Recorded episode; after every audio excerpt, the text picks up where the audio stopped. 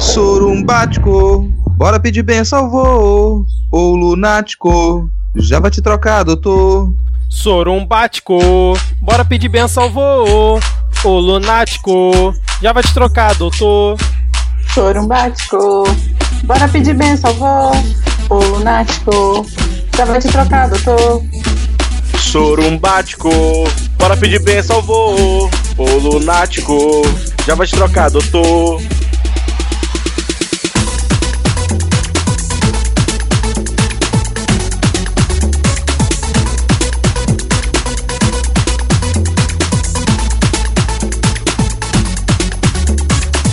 Com a tosse do cão, coronga na mão, sem colheira, que sofrimento. Diz que tá passando, a massa tá pegando, plano pesado, sucateamento. Lunático é tudo, menos corrupto.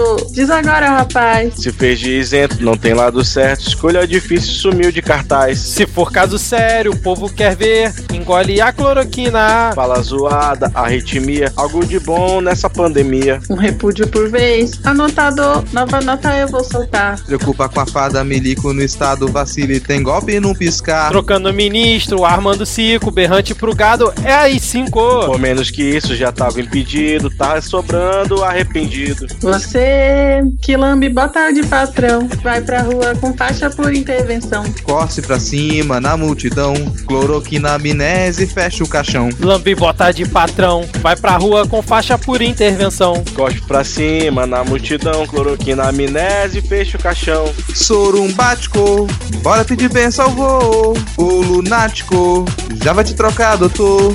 Sorumbático, bora pedir benção, vô. Ô lunático, já vai te trocar, doutor.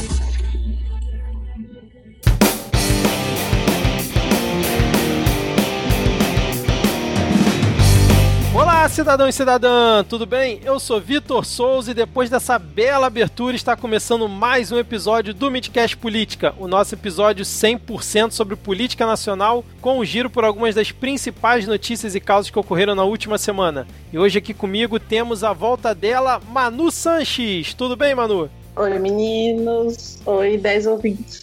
Como é que vocês estão? Maravilha, Manu. Por aqui acho que tá todo mundo bem, né? Mas vamos seguir aqui a apresentação com ele, o sempre animado Rodrigo Hipólito. Tudo bem, Rodrigo? Não, cara, você tá bem, fale por você, assim. Fico feliz da, da Manu desejar que a gente esteja bem, mas continua, a gente continua na mesma. Saudações, boa noite, boa sorte. Longa noite e boa sorte. Exatamente. E nesse clima animado, vamos fechar a apresentação com ele, Diego Esquinelo. Tudo bem, Diego? Olá, bom momento aos nossos ouvintos e ouvintas. E eu queria dizer que o Estado sou eu.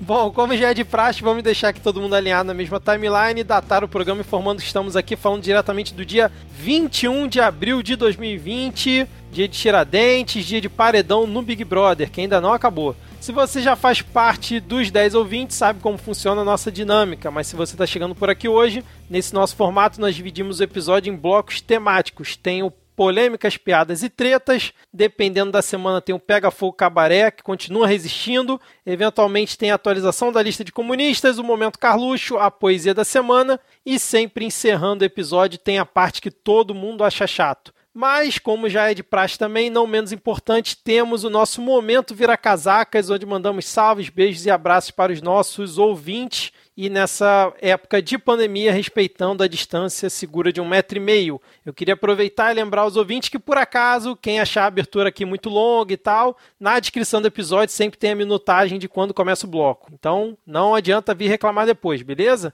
Vamos começar então aqui mandando um abraço de longe para a Iali Alves, e ela também mandou um abraço para todos nós aqui. Um abraço à distância para o Jornal ATK, que está sempre aqui, né? E ele também mandou um abraço para o pessoal do perfil Belém Trânsito e para o Papai Bozo. O Jornal ATK outro dia me explicou o motivo por que, que é esse nome, mas eu agora esqueci, enfim. E fica aqui também um salve para o queridíssimo. Aqui tem informação! fica um salve também para o queridíssimo Adrian Lemos. Queria mandar um salve pro Rafael Thompson, que nome gringo, gente. Clériston Costa e Solange Corbo. Um salve pra Lívia Santos e pro pessoal do Engreve FC, um cruzamento de esquerda aí para eles poderem marcar de cabeça, pois eles estão iniciando um projeto de podcast e disseram que nós somos uma inspiração. Eita.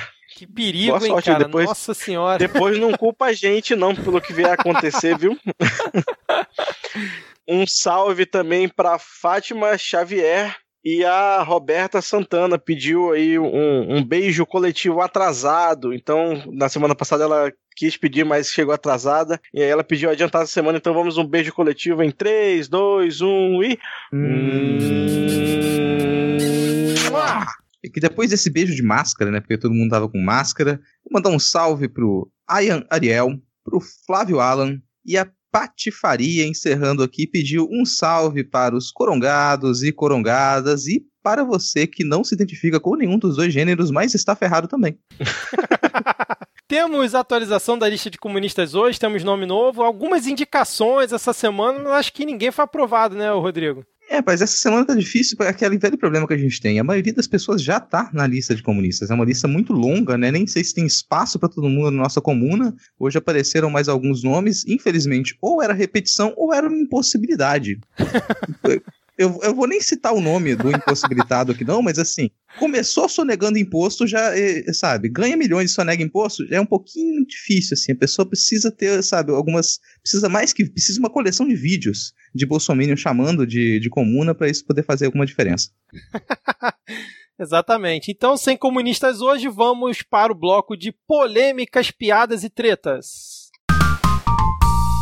Começando aqui o nosso bloco, vamos falar dele. Quando a gente comenta o nome dele aqui, a estrela vermelha no peito do Rodrigo bate mais forte, que vamos falar do Lula. Na verdade, vamos falar da Marisa Letícia, né, a ex-esposa do Lula, que já faleceu, acho que foi ano passado, né, que ela veio a falecer, ano retrasado, se eu não estou enganado, porque o que aconteceu, né, o juiz da primeira comarca da família e sucessões de São Bernardo do Campo, Carlos Henrique André Lisboa, ele cometeu um pequeno erro, né, uma vírgulazinha a mais que ele colocou, porque ele afirmou que a Marisa Letícia tinha investimentos em CDBs, né, que é depósito bancário, para quem não conhece, no total de 256 milhões de reais, quando na verdade os advogados aí do inventário da Marisa Letícia afirmaram que na verdade eram 26 mil reais em investimentos, né? E aí, quando saiu essa notícia,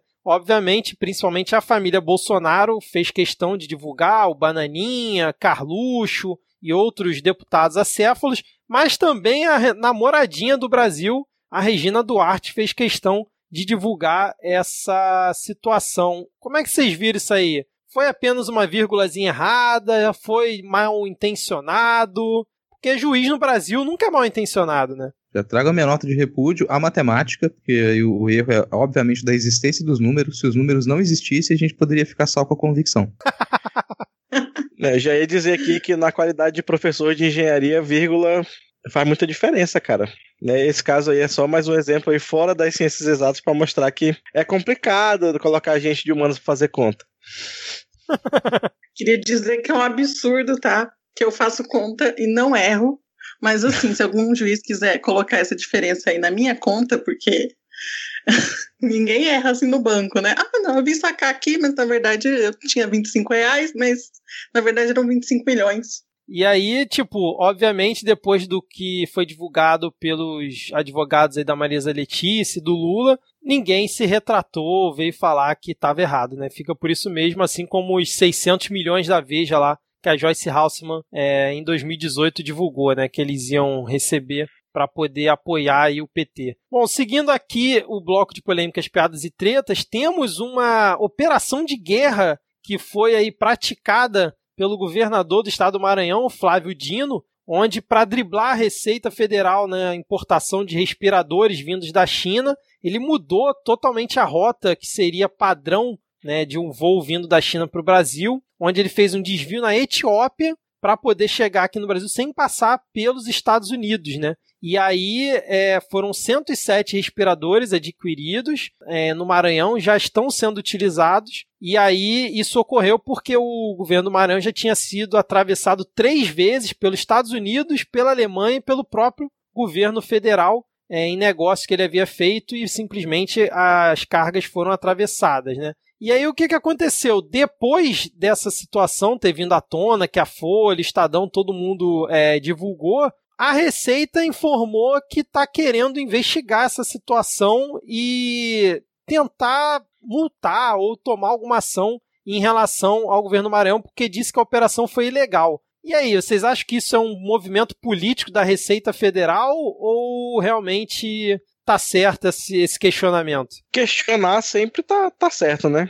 Acho que não, não custa nada é, querer verificar. Assim, é claro que a gente pensaria que em um momento como esse tem, teria que dar uma flexibilizada na, na burocracia, mas infelizmente é complicado, né? Que depois eu vou até comentar um caso aqui do, do Amazonas que mostra a importância de manter alguma burocracia. Mas assim, eu acho que não vai dar em nada porque ficou meio que, ah, amanhã eu volto porque não tem ninguém hoje, aí o cara voltou. Eu acho que foi mais para fazer notícia por, pra, por causa do, do governador ser quem é do que realmente dar em alguma coisa isso aí. Cara, os nossos problemas na, nessas semanas, nos próximos meses, eles são de uma escala tão absurda. E, sabe, ficar pegando no pé com a resolução de um problema, é, sabe, não, não vai me dar nos nervos porque eu concordo com o Diego. Isso aí vai, vai só passar, sabe? O problema é a gente precisa manter, obviamente, a, a observação de, de processos legais. O problema é que a gente para para observar processos legais que eles travam o que a gente precisa fazer e aqueles que a gente deveria observar, a gente não observa, sabe? E eu acho que tem a ver com um problema que a gente está tendo hoje é, no Amazonas também. Coisas que elas poderiam ser muito mais rápidas, elas não são, elas travam em questões ideológicas, a gente não consegue para frente, e aquelas que a gente poderia, em algum momento, ou passar por cima, ou ser mais celery com aquilo, né, a gente vai e, e cria problema, que aí para mim é isso o caso, é só mais uma questão midiática por ser quem é, como o Diego falou. Manu? Na real, o que eu ia falar sobre isso é que, assim, eu acho que realmente os processos burocráticos, eles são importantes para a gente evitar determinadas atitudes é, de pessoas que, enfim, estão ocupando esses cargos, mas o burocratismo, ele tá sempre aí, né, para atrapalhar os momentos é, como esse que a gente está enfrentando agora, tipo, as coisas poderiam ser de maneiras diferentes, mas em determinados casos eles vão ser ele vai ser usado mesmo para outros fins políticos, né? Então, mas aí que tá, vocês estão falando da parte burocrática, eu concordo com vocês, mas a própria divulgação por parte do Flávio Dino já não foi um, uma jogada política, principalmente também para cutucar o governo, falando, olha só, fui mais esperto que você, fiz uma rota que, que ninguém conhecia e consegui trazer é, equipamento para salvar a minha população também não tem um, um lado político nisso? Porque ele, ele podia não divulgar nada, simplesmente. Mas aí não seria política, né, cara? Sim. É, tipo, a gente vai reclamar uma... que o político fez uma jogada política. então, mas num momento como esse, mas no momento cara, cara, o político ele vai fazer jogada política em qualquer momento. Agora a Receita Federal não precisa fazer jogada política. A Receita Federal não perde mandato, a Receita Federal não ganha eleição. Sim, exatamente. Mas agora falando em respiradores, eu queria perguntar para vocês, né? O Maranhão está comprando um monte de respirador, Rio de Janeiro também, governo federal também. O que, que a gente faz com tanto respirador depois que a pandemia passar e ficar esse monte de respiradores sobrando? O que, que dá para fazer com eles? Vocês têm alguma ideia? Enfia no. É, é, né, cara? Eu, no eu, depósito, eu, pô. Enfia no depósito, porque aí você vai pode precisar e depois tem aí um estoque. É só fazer uma manutenção preventiva boa e você não precisa comprar respirador pelos próximos vários anos. Olha que louco, se a gente tiver muito respirador, uma coisa maluca assim passando, se a gente tiver muito respirador, se a gente tiver muito leito de UTI, pode acontecer um, uma coisa muito doida que é as pessoas não precisarem fazer fila e nenhum médico mais precisar escolher quem é que vai pro leito e não vai. Uma outra bela opção. Não, e as pessoas passarem a confiar mais no SUS sabendo que existem leitos suficientes para atender a demanda da população, né? Olha que coisa absurda seria, né? É, e de repente vai entrar em falência todos os planos de saúde, cara. A gente só tá ganhando. Agora, Rodrigo, e aí também estendo a Manu esse ponto, né? No último episódio, a gente, quando a gente gravou o Mandetta, ainda não tinha caído, e quando ele caiu, a gente fez um adendo aqui no episódio, eu, o Diego e a Tupá. Aliás, um agradecimento aqui pra Tupá por ter tido esse tempo extra e também pelo episódio, foi um dos mais comentados até hoje. O que, que vocês estão esperando? O que, que vocês já podem falar sobre aí o nosso novo ministro da Saúde, o TechPix? Vocês acham que vai piorar, vai melhorar, vai ficar a mesma coisa? O que, que vocês têm a dizer sobre esse cidadão? que falou aí, só para o ouvinte que não pescou a referência que eu, que eu falei aqui, né? Porque num vídeo divulgado, numa videoconferência que ele fez aí para Oncologia Brasil, que acho que é um grupo, um fórum, sei lá, dias antes dele ter assumido é, o ministério, ele criticou a compra dessa grande quantidade de respiradores, porque ele falou: o que, que a gente vai fazer com eles depois disso tudo? Aí falou que é preciso ser racional e blá blá blá, que é preciso saber quanto você compra, quanto não compra, esse tipo de, de coisa de quem só trabalhou na iniciativa privada, né? Mas o que, que vocês acham dele? Bom, eu acho que ele falou o que muita gente pensa e essa lógica ela tá por trás já de como as coisas funcionam, mas quando você vê alguém que está ocupando esse cargo agora, nesse momento, né, frente a uma pandemia, falando uma coisa dessa, você fica pensando, tipo, tudo bem, mas esse. E ele, ele fala do. Ah, entre um adolescente e um, e um cara idoso, né? Quero ver se isso vai se, isso vai se estender para um safra da vida, sabe? Eu queria também lembrar ele que ele é um cara idoso. ah, cara, para mim, assim, ele já entra no cargo sem muita preocupação, pois morto. Qualquer pessoa que observa esse ministro já chegou à conclusão de que ele foi colocado lá porque ele não tem por que ter apreço à vida, ele já morreu. E ele entra como um fantoche. Primeiro, não, cortou as coletivas de imprensa, que é o que incomodava tanto o reizinho, né? Que uhum. era ter uma uhum. coletiva de imprensa todos os dias com o ministro falando, então o, o Bolso não tem o que falar. Ele não ia estar na coletiva, outras pessoas iam aparecer, e ninguém pode aparecer. Primeira coisa que, que o morto, que o surumbático fez foi não dar mais a coletiva de imprensa no final de, de cada um dos dias. Então, não atualizar os dados, não dar as caras. Mas ele gravou um vídeo para ser exibido no Jornal Nacional, se não me engano, com a foto do Pandemito lá atrás que essa vai ser a postura dele. Ele tá ali simplesmente para ser um fantochezinho, para funcionar ali como um poste, para repetir coisas que não desagradem o reizinho. Eu vou lembrar que, claro, ele vai fazer alguma coisa? Não, não vai. O Mandetta chegou realmente a fazer alguma coisa? Não, não chegou. O que o Mandetta fazia era atualizar os dados dar declarações o tempo todo, mas se você for pegar realizações práticas do Mandetta, não há. Ele não, não mudou realmente o cenário ele não estava ali para isso e ele não queria realmente mudar o cenário. Então ninguém lamenta realmente a, a, saída do Mandetta, porque ele não ele, ele, poderia falar aquilo que o que quem tem o um mínimo de apreço pela ciência quer ouvir, mas na prática ele não aumentava o investimento no SUS, não lutava para o aumento do investimento no SUS, não aumentava o número de leitos, não conseguia comprar os materiais, já não tinha mais insumos, já não tinha mais EPI, ele continuava respeitando a pirataria americana. A única coisa que destoava é que ele aparecia e o Bozo não queria que ninguém mais aparecesse, né? Então agora entrou um, um zumbi para poder ser controlado por um fungo. que dupla, né, cara? A é. minha expectativa agora é pelo livro do Mandetta, não sei se vocês viram. Ah, não, sério? Vai ter, vai ter livro? sério? Ele falou assim: é, Mandetta escreve livro e diz que merece pito por abraços de despedida. O ex-ministro afirma que só a Casa Grande grita contra isolamento e diz que Brasil, até agora, domou a curva, a curva de infecção pelo coronavírus. E aí ele fala: sempre anotei tudo que passei ali dentro, tenho muito material. Eita ferra, cara. Será Só que aceita finalmente... esse livro se ele falar que entrou no, no, numa reunião com um revólver pra matar o Bolsonaro. se não, não aceita. Ou se nesse livro vier finalmente o resultado do exame do Bolsonaro, né, cara? Uh. Lembrando que já estamos, deixa eu ver aqui, há 35 dias que o Bolsonaro não mostra o exame, né? E já tem 43 dias que ele não conseguiu provar aquela história das urnas eletrônicas, que ele falou que foram fraudadas. Já tem 43 dias e até agora nada. Então, continuamos contando aqui, né? Eu vou dar um conselho sobre essa questão das urnas aí, que é pra parar de contar, porque, sei lá, vai faltar número. Agora, seguindo, vocês querem comentar mais alguma coisa ou posso seguir aqui pro próximo tópico? Bora pra frente. Uma, só uma nota rápida aqui, é, a gente acho que não precisa comentar muito sobre isso, que foi a Tereza Cristina. Parece que ela foi pedir ao Bolsonaro para que contenha os haters, né, o gabinete do ódio, aos ataques que estavam fazendo a ela né, na internet, principalmente aí depois da confusão com Mandetta e tudo mais. Mas o que eu achei interessante, né, é, primeiro que mais um ministro sendo atacado pelo gabinete no ódio, é uma segunda-feira no governo Bolsonaro. Mas eu achei interessante a notícia do Estadão, que ela começa assim: uma das estrelas do governo, a ministra da Agricultura, Tereza Cristina, e aí continua a reportagem. Cara, vocês lembram de algum momento em que um ministro, uma ministra, ou seja lá quem for, um ente do governo, tenha sido considerado como uma estrela do governo, assim, pela imprensa? Mas é assim que funciona. Você ouviu falar dela nos últimos dois meses? Não. Então ela não fez merda, logo ela é estrela do governo, tá certo. É, é.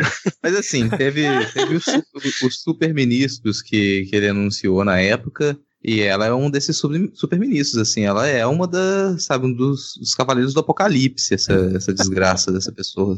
Mas, Rodrigo, tá super-ministro o... é um termo escroto que a imprensa usa, mas até o que? Agora estrela, cara? Como assim estrela? Virou é, Globo essa porra? Tem essas assim, estrelas? É, cara, é uma das estrelas do, do, desse. Mas é isso que, cara, a gente tá falando de um espetáculo. É o que a gente tem nesse governo, sabe? É um espetáculo. Eu não vou falar um espetáculo circense porque isso é uma ofensa à cultura do circo. Eu não vou chamar de espetáculo circense. É um espetáculo de extremo mau gosto, sabe? É um show de horrores, mas é isso que a gente tem. Mas dentro desse show de horrores, dessa encenação do fim dos tempos, a gente tem algumas estrelas tem o, o antiministro do ambiente, tem essa Cavaleiro do Apocalipse, no, na agricultura, tem o, o, contra o crime, o Serginho, o Paulinho, a gente tem esses superministros. É, é assim que eles foram considerados desde, desde o começo, como as grandes estrelas desse governo. E o fato dela não ter aparecido, Diego, é até mais preocupante pra gente, porque cada momento que um desses, principalmente desses quatro, não aparece, a gente sabe que eles podem estar tá criando a desgraceira por trás, e eles não estão aparecendo. É o Salles, Teresa Cristina, o Serginho e o Paulinho. Não pode perder esses quadros de vista. Caraca, agora ficou tudo mais claro para mim, cara, quando você botou dentro desse contexto. Com certeza o pessoal do Estadão escreveu isso também pensando nisso, né, cara? Ai, meu Deus do céu. Não, eu acho que o termo estrela tá corretíssimo. Eu acho que ela é ministra da Agricultura, então, assim, se tem alguém que, que é estrela nesse governo, é a bancada da, da, do boi, saca? Então, tipo, Faz total sentido e, e acredito que o Estadão escreveu justamente por isso. Tenho convicção. Falando em Sérgio Moro, falando do ministro do crime, tu viu o tweet dele hoje, cara, usando a imagem do personagem da Disney, o pessoal tá criticando, que, tipo, não tá é, licenciado para uso, quer dizer que você tá cometendo um crime, Sérgio Moro. Vocês viram isso, cara? Não. Não. Caraca, vou mandar aqui no chat pra vocês. É, é, é, eu vi, assim, mas sabe, é uma coisa. É, é, a apelação, esse pessoal tá tão desesperado que eles estão apelando para todos os lados. Eles conseguiram resgatar. Isso, isso nesse ponto é cafona, cara, porque você resgatar piadinha de antipetismo de cinco anos atrás, de irmãos metralha, para poder chamar atenção pro PT ali subrepeticiamente. Meu amigo, nossa, que pena, né? Que triste, que morte mais horrível. Mas vamos continuar aqui então, falando em show de horrores. Acho que daqui a pouco tá quase virando um bloco aqui do Midcast, os rolés do Pandemito, né, cara? Porque ele continua fazendo as saidinhas dele no final de semana. A gente até comentou isso no último episódio. E chegou no sábado, ele novamente foi é, abraçar o público, fez toda uma palhaçada, sempre com aqueles seguranças do lado dele que parecem ter vindo de figurantes do Tropa de Elite, né, da, da do núcleo ali dos milicianos. Tem um deles que tá sempre com uma pastinha, uma coisa muito estranha, cara. E aí ele foi lá na rampa do Planalto, fez festa com a galera que estava lá fazendo manifestação e tudo mais, pegou um quadro de Jesus, fez toda a palhaçada de sempre. E no dia seguinte, que foi é, aniversário do Exército, não é isso? Aniversário do Exército Brasileiro, ele foi para a porta do QG do Exército lá em Brasília, junto com outras pessoas, e onde estavam assim, centenas de manifestantes pedindo a volta do AI-5, o fechamento da STF, simplesmente subiu ali em, em cima de uma picape e falou que agora não tem negociação com ninguém, que o povo é, tá com a razão de estar tá ali protestando e que as pessoas deveriam voltar o quanto antes ao trabalho. E cheio de tosse ali, ele fez lá aquele discurso dele bizarro no local onde as pessoas estavam defendendo a volta do AI-5. É, mas pelo menos é, gerou uma das melhores fotos do, do Pandemito desde que ele entrou é, na presidência. Como que vocês viram essas novas saídas aí do Bolsonaro, principalmente a que ele fez aí num protesto que claramente era pela volta da, do AI-5? Cara, eu vi isso no domingo. Uma live que estava acontecendo no Facebook. Não sei se vocês viram. Pelo que eu entendi bem, assim, dessa live, ela estava rodando, tipo, acabava e começava de novo, sabe? É, de algum bolsominion qualquer. E, cara, tem uma cena dele em cima daquela picape falando e ele tosse, se engasga e continua tossindo. E aí ele claramente olha para esse cara que tá filmando, tipo assim, para de filmar, sabe? E o uhum. cara grava a, a multidão assim. E um pouco antes, a, a população, as pessoas lá, os bolsominions, estavam gritando o AI-5. E quando ele pega o telefone, ele fala em democracia, né? Meio que numa coisa assim. Ai, cara, esse, esse governo. Eu fico pensando. É aqui perto de casa esse lugar, o SMU, que é o setor militar urbano. É um lugar um pouco afastado, assim, aqui perto. Só que ele é bem grande, assim, é uma área que dá para você estacionar, tem um parque lindo lá, que é onde essas pessoas estavam. Eu fico pensando, assim, a família dessas pessoas que estavam lá, sabe? Porque você via claramente que a maior parte eles são idosos, grupo de risco, sabe? Só consigo sem ter raiva desse cara. Caralho, eu abri aqui o tweet do, do Bolsonaro e tem um, um, um, um tweet do Lobão aqui respondendo que ele usou a mesóclise. Achei, achei chique. Tá, seu, tá encaixado. Seu filho da puta genocida. Derrubá-lo-emos com rigor, seu verme. Grande democrata Lobão, né, cara? Acho que ele quis usar essa melhor que derrubá-lo emos em homenagem à live do, da Fresno que teve esses dias. Em homenagem a todos os emos do Brasil. Ai, não, acho que eu tava. Deixa eu sentir a dor dessa piada aqui.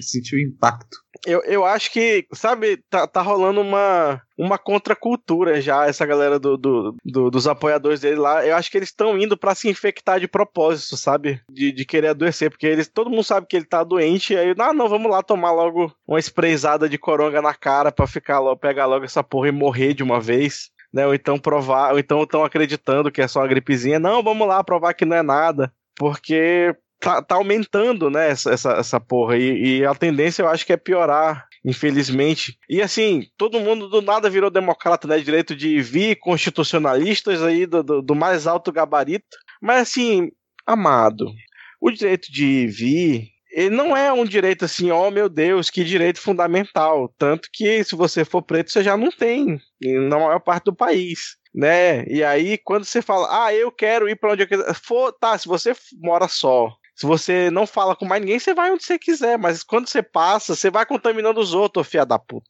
E quando chega em casa, sabe a sua, a sua mãe, que, sei lá, lutou contra a ditadura e ainda tá viva por algum motivo te pariu o seu energúmeno? Você vai contaminar ela também, então não é o seu direito de ir vir. Não existe direito de ir vir em caso de saúde pública. Existe o bem comum, existe né, pensar em mais em alguém além de você. Sabe a família que você diz defender? É nessa galera que você tem que pensar, ô filha da puta. Nossa, parece quando você fala assim, ainda me vem uma. Eu fico mais desesperançado, na verdade, porque eu lembro que esse pessoal ali, não, cara, eles não tem nem por onde entender uma. entender isso, porque eles acreditam que o vírus não existe. Eles acreditam que isso é tudo uma grande conspiração, que é uma mentira. Lembra do vídeo da, da, da guarda municipal lá, né, que a gente comentou no episódio passado? É, tendo que ter uma mulher que estava na rua e ela gritando que, é, que, era todo mundo comunista e que esse vírus inventado, essa grande conspiração. Essa galera tá, se, se, informa, se informa exclusivamente, ou melhor, se desinforma exclusivamente pelos grupos de WhatsApp. E nos últimos, nas últimas semanas, a rede de desinformação ela foi reativada em peso em peso. É um novo investimento financeiro que fizeram para disparo de mensagem. E isso voltou a acontecer não é no mesmo nível que aconteceu durante a, a, eleição de 2018, mas voltou a acontecer em peso, sabe? É o ataque, o linchamento virtual de muita gente e os grupos de WhatsApp bombando de desinformação, cara. E essa, isso, isso tá movimentando. É, é, nesse, é esse o nível que a gente encontra com essas pessoas na rua. É essa informação que elas têm, ou desinformação. Então elas não estão nem capacitadas para perceber que aquele sujeito que está ali não tem uma foto trabalhando. Vocês têm alguma, alguma imagem do Bolsonaro trabalhando? Porque ele, a desgraça do sujeito não trabalha. Ele tá o tempo todo disposto para ficar dando rolezinho. O tempo todo ele tá disposto, não é só agora por conta da pandemia, não. É só o que ele tem feito desde que ele assumiu é ficar dando rolezinho. Ele não tem um dia de trabalho. Sabe? É muita vagabundagem diante das câmeras e, e sabe? Essa galera não tá capacitada nem para ver isso. Você tá enaltecendo um sujeito que não trabalha desde quando? Sempre. É, cara. E aí, o, o que ocasionou essa ida dele ao protesto, que segundo ele eram pessoas infiltradas com a faixa de intervenção, de AI-5, né, fechamento da STF. Aí no dia seguinte, ele comentou na saída lá do Palácio da Alvorada que ele é a Constituição, né? Ele defende a Constituição, e aí um apoiador falou que deveria fechar o STF, e aí ele fez aquele joguinho de cena dizendo: oh, isso aqui, isso aqui não. O STF tem que ficar aberto, transparente, o Congresso aberto e transparente. O que, que vocês acham? Até o Bob Jefferson voltou, né, cara? Cara, Fez aquela, aquela cena, assistindo. desculpa, Ah, comentar aquela cena, ela foi essa cena de, de alguém falando lá na, na plateia, né? Dele lá da claque dele ali falando, tem que fechar o STF. Ele, não, Aham, pode é. fechar o STF, aqui não fecha nada. Bicho, tem certeza que quem falou aquilo foi um ator da Record, de tão ruim que é a cena. A interpretação é tão merda, o texto é tão bosta, que só pode ter sido escrito por alguém que trabalha na Record e chamaram a merda de um ator da Record pra falar aquilo lá. Como assim, cara? Você tá falando aí da Record que produziu todas as maiores bilheterias do cinema nacional da última década, cara. É verdade. porque o pessoal é muito religioso, então eles conseguiram fazer com que fantasmas fossem assistir. E olha que nem é é de religião que trabalha com fantasma, né? Diz. Mas, mas o, o que queria comentar também que foi que o Bob Jefferson voltou, né, cara? No meio disso tudo, o Bolsonaro postou ele assistindo uma live com a participação do Roberto Jefferson e aquele pseudo-jornalista, né, que se diz jornalista, que eu não vou citar o nome aqui, mas dizendo que realmente existe aí uma, um, um golpe eminente em cima do Bolsonaro, uma coisa meio fantasiosa. Mas agora tem até Bolsonaro ferrenho defendendo Roberto Jefferson, cara. Que momento que a gente tá no Brasil, né, cara? Por essa eu não imaginava. E aí é o momento que o Rodrigo me chama de inocente, né? Ah, ele- Mas- Cara, eu nem tinha pensado agora no primeiro comentário de chamar de inocente, eu só ia fazer o velho comentário de que Roberto Jefferson é mais uma pessoa que eu achei que tinha morrido. Mas, gente, vocês estão. Vocês estão claramente desinformados. Roberto Guerreiro do povo brasileiro. Ele que foi o primeiro que teve coragem de denunciar a máfia petista. Foi com ele que começou todo o expurgo dessa raça que não presta, do nosso glorioso país. É ele mesmo, o, o, o Forrest Gump com menos cérebro ainda, que ele está em todos os momentos históricos e ele não faz ideia do que caralho ele está fazendo. Gostei dessa comparação com o Forrest Gump, cara. Muito bom, cara. Cara, se você lembra, é bom refrescar a memória do, do público, até porque a gente tem ouvinte que de repente nem, é, sei lá, tava lambendo parede, né, comendo cascalho na época que Roberto Jefferson lançou isso. No momento da, da eleição do, do Lula em 2002, já começou a, a se formar uma, um movimento antipetista muito forte, né? Então você se buscava o tempo todo algum tipo de denúncia, encontrar algum deslize, alguma coisa que pudesse retirar o PT do poder. A partir do momento da eleição do Lula em 2002. Tanto que não demorou. Essa fala do Roberto Jefferson, se não me engano, é do começo de 2004. Foi no início de 2004 que o Roberto Jefferson veio a público para revelar todo um esquema de corrupção e ele apontou nome, nome, nome, apontou todos os nomes que hoje em dia ainda tem nome dele que, que ele apontou que tá preso, né? Ficou conhecido como o mensalão do, do PT. Tentou salvar algumas pessoas, né? Como o Zé Disseu também, né? Quem não lembra da fala do Zé, sai daí, Zé. Zé, eu tô te avisando, sai daí, Zé. E, cara, virou uma, uma algazarra porque o próprio Roberto Jefferson estava envolvido nisso tudo. Ele falou: ó, se, todo, se eu vou cair, todo mundo vai cair. Se não quiseram me dar o que eu pedi, né? Se não quiseram entregar a quantidade de dinheiro que eu queria, então eu vou chegar aqui e vou abrir e vou jogar a merda no ventilador. Essa fala do Roberto Jefferson, ela já deu a dica do que viria a ser uma cultura de delação premiada no futuro. Basicamente, alguém chegar lá e falar: Olha, eu tô aqui dentro, é isso aqui que tá rolando, provas, não preciso. Eu tô aqui, tô apontando, vão lá, faz uma investigação. Enquanto isso, prende todo mundo. Eu arriscaria até dizer que as pessoas começaram a arquitetar essa grande engodo. um dos maiores engodos da história desse país, que é a Operação Lava Jato, eles já estavam se inspirando naquele momento. Caramba, foi longe, hein, cara? Foi longe. E eu tava vendo aqui, eu também não lembrava o ano, foi 2005 que ele denunciou o esquema, lembrando que ele foi condenado e foi preso, né? Tava preso até outro dia, aí, o Roberto Jefferson. E ainda nesse tópico tiveram as inúmeras notas de repúdio, né? Que é só isso que a galera que diz que defende a democracia e que tem poder para finalmente dar um andamento a tirar o Bolsonaro de onde ele está, fez, né? Rodrigo Maia, Columbre e todos os órgãos aí competentes, todos fizeram notas de repúdio à ação do Bolsonaro ter ido lá no protesto pedindo a volta do AI-5 e o fechamento do STF. E depois disso tudo, de todos esses rolés e tudo mais, o Pandemito falou que ele está exausto. Eu queria perguntar para vocês o seguinte: o que, que vocês sugerem aí para o Bolsonaro, já que ele está muito exausto com isso tudo, o que, que ele poderia fazer? Sui. Opa, não, pera. É. Renúncia, cara, renuncia. Renuncia, faz bem, é. você tá cansado, né? Pede demissão, não tem pescar. problema nenhum. Você já tem seu, sua aposentadoriazinha aí, entendeu? Vai, né? E renuncia, cara. Acho que é isso. Vai te ajudar, vai ajudar a gente, vai ser bom para todo mundo. É isso? Vocês querem comentar mais alguma coisa? ah, por mim é isso. Bom, exatamente. E seguindo aqui, para fechar esse bloco, temos a Câmara dos Deputados, que deu agora um prazo de 30 dias para o Bolsonaro apresentar os exames dele para Covid-19. E agora acho que a gente pode fazer o que o Carluxo gosta muito ficar fazendo tic-tac, tic-tac na rede social e contar o tempo para isso, porque dizem, quando eu falo dizem, é porque a lei aqui no Brasil é meio complicada, né? Então dizem que caso nesses 30 dias o Bolsonaro por acaso não apresente esse exame, ele pode ser enquadrado em crime de responsabilidade. E aí, o que, que, vocês acham? Vai dar em alguma coisa mais essa investida ou vai ficar por isso mesmo? Daqui a 30 dias, cara, o mundo já acabou. A gente não tem 30 dias mais, não. As urgências agora são outras, cara. Caramba, é, cara. É, não, o comentário. Sério, esse comentário a gente já fez antes aqui. Não dá pra ficar nessa brincadeirinha legalista do caralho. Pô, não dá para ficar pensando, ah, vamos passar por todo um processo de impeachment. A gente tá com um genocida no poder. Tá?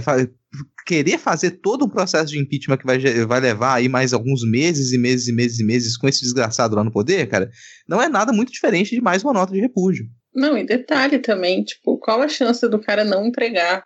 Vai entregar a porra do exame ali e é isso, sabe? Não importa que tá tossindo com 40 graus de febre. É o que eu acho, assim. Vai, vai vir um print tipo do pavão misterioso, né? Vai vir um, um exame aí, estilo pavão é. misterioso. É.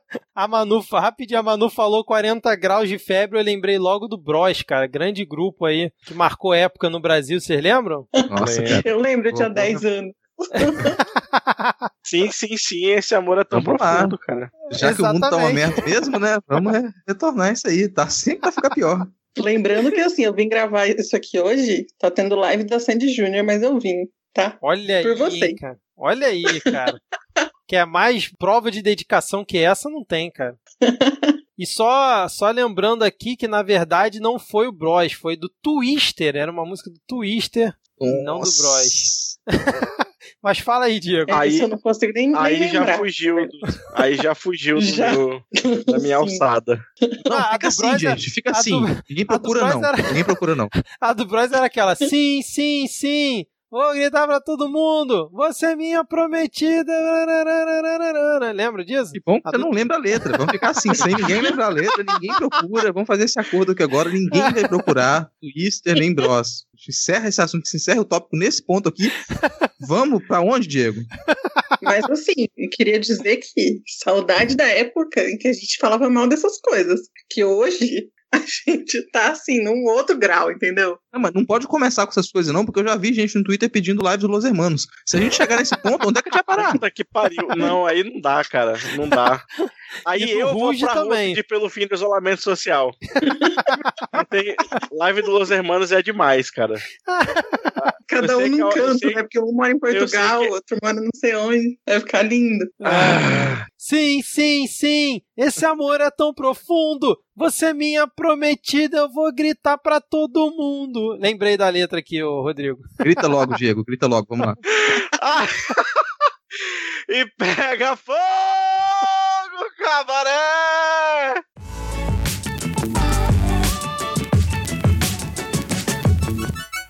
Pra você que achava que o Vitor cantando uma vez no episódio já, era, já tava de bom tamanho, pega essa, durma com essa. E vamos aí com, com, esse bom humor, né? Com essa irreverência para um evento esportivo. Eu sou, eu, eu não sou, eu sou a favor de uma abordagem mais teórica sobre o esporte, mas esse esporte eu gosto. É a rinha de fake news. No canto verde, temos ele pesando, sei lá quantos quilos, mas fala muita bosta, então deve pesar mais porque é por causa da bosta que ele carrega. E diretamente da cozinha do Popais, ele, o Bananinha, o embaixapeiro, no canto amarelo. Ela, que veio diretamente de. O que, que ela fazia? Programa de rádio, era? Cara, fez uma, uma, uma série como investigadora no YouTube. Uma, uma grande ela, que é repórter investigativa. Que Classe linha direta, a arrependida, Joyce Hasselman.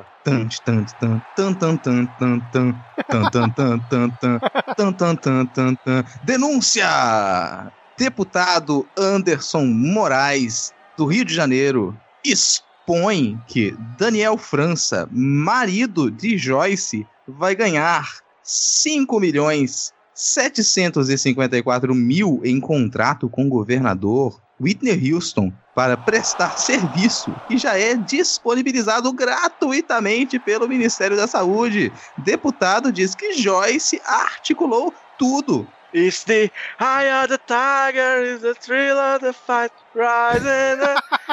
e agora, no canto amarelo? Seu vagabundo, mentiroso e quadrilheiro. Você vai pagar pelas mentiras espalhadas e financiadas com dinheiro público. Vai fazer companhia pro seu irmão na cadeia. Bandido miliciano. Acho que ficou puta. que momento, hein, senhoras e senhores? Caramba, cara. E é isso, nós vamos fazer uma enquete, vocês vão dizer quem venceu a rinha de fake news. Eu quero dizer que eu coloquei todas as minhas fichas na briga. Exatamente. E é isso. De, de volta com você no estúdio, Vitor. Eu acho que quem venceu a briga de fake news, claramente, nesse caso, foi o Bananinha, né? Porque eu as achei palavras que, você que a Joyce. Fake news. é, é verdade. Não, porque as palavras que a Joyce usou, eu não vi nenhuma mentira até o momento, nesse tweet, né? Pai, mas tem aqui, porque você tem que, tem que ler com atenção, entendeu? Joyce, Joyce é esperta. Joyce é malandramente aqui. No hum. final, ela já coloca uma, uma outra convicção. Você vai fazer companhia para o seu irmão na cadeia. Aí você se pergunta, por que que o irmão estará na cadeia? Por que, que ele já deveria estar na cadeia? Qual é o crime que qual irmão cometeu? Será que isso teria alguma coisa a ver com a casa número 58? Olha só, hein, cara. Mas, ô Rodrigo, eu acho que você está fazendo aí ilações sem provas, cara. Eu acho que isso tem muito a ver com o que a gente vai discutir mais pra frente nesse episódio. Mas eu queria ver o que, que vocês têm a dizer. Quem ganhou essa rinha? Foi a briga? Foi a fake news? A Joyce? O Bananinha? Cara, eu acho que ninguém ganha, assim. Ninguém vai ganhar. Porque se alguém ganhar, ninguém vai ganhar porque todo mundo vai perder. Segundo episódio seguido a gente fazendo essa referência. Bom, mas ô Diego, tem mais coisa aí no bloco do Pega Fogo Cabaré, cara? Temos um, uma esgrima de cutucadas entre o Capetão e o Botafogo já ah, prenunciado pelo Bob Jeff como anunciado pelo antagonista que eu não imaginei que jamais veria como link de referência aqui nesse, nesse podcast. Bolsonaro acusa Maia de conspiração e diz que a atuação do presidente da Câmara é péssima. Eu queria dizer que eu nunca vi nenhuma das peças de teatro do Rodrigo Maia para dizer se a atuação dele é péssima, né? não, não, tava, não estudei com ele no tempo de escola. Quem entende de arte aqui, inclusive, é o Rodrigo, que poderia dar uma opinião mais embasada. Mas aí ficou nessa putaria, né? O, o, o, o Maia dizendo que nós receberemos o governo com flores. E aí o Carluxo, completamente alucinado, nos 48 graus de febre de coronavírus que ele pegou do papai, publicou no canal oficial do Bolsonaro no YouTube um vídeo chamando o Maia de mentiroso, ao vivaço, abertamente, botou um funkzinho aí. Pode até botar aí, se quiser, na edição, a sua partezinha do é, quem tem boca fala o que quer, o que, que ele é, mentiroso. Uh! Quem tem boca fala o que quer. Acredita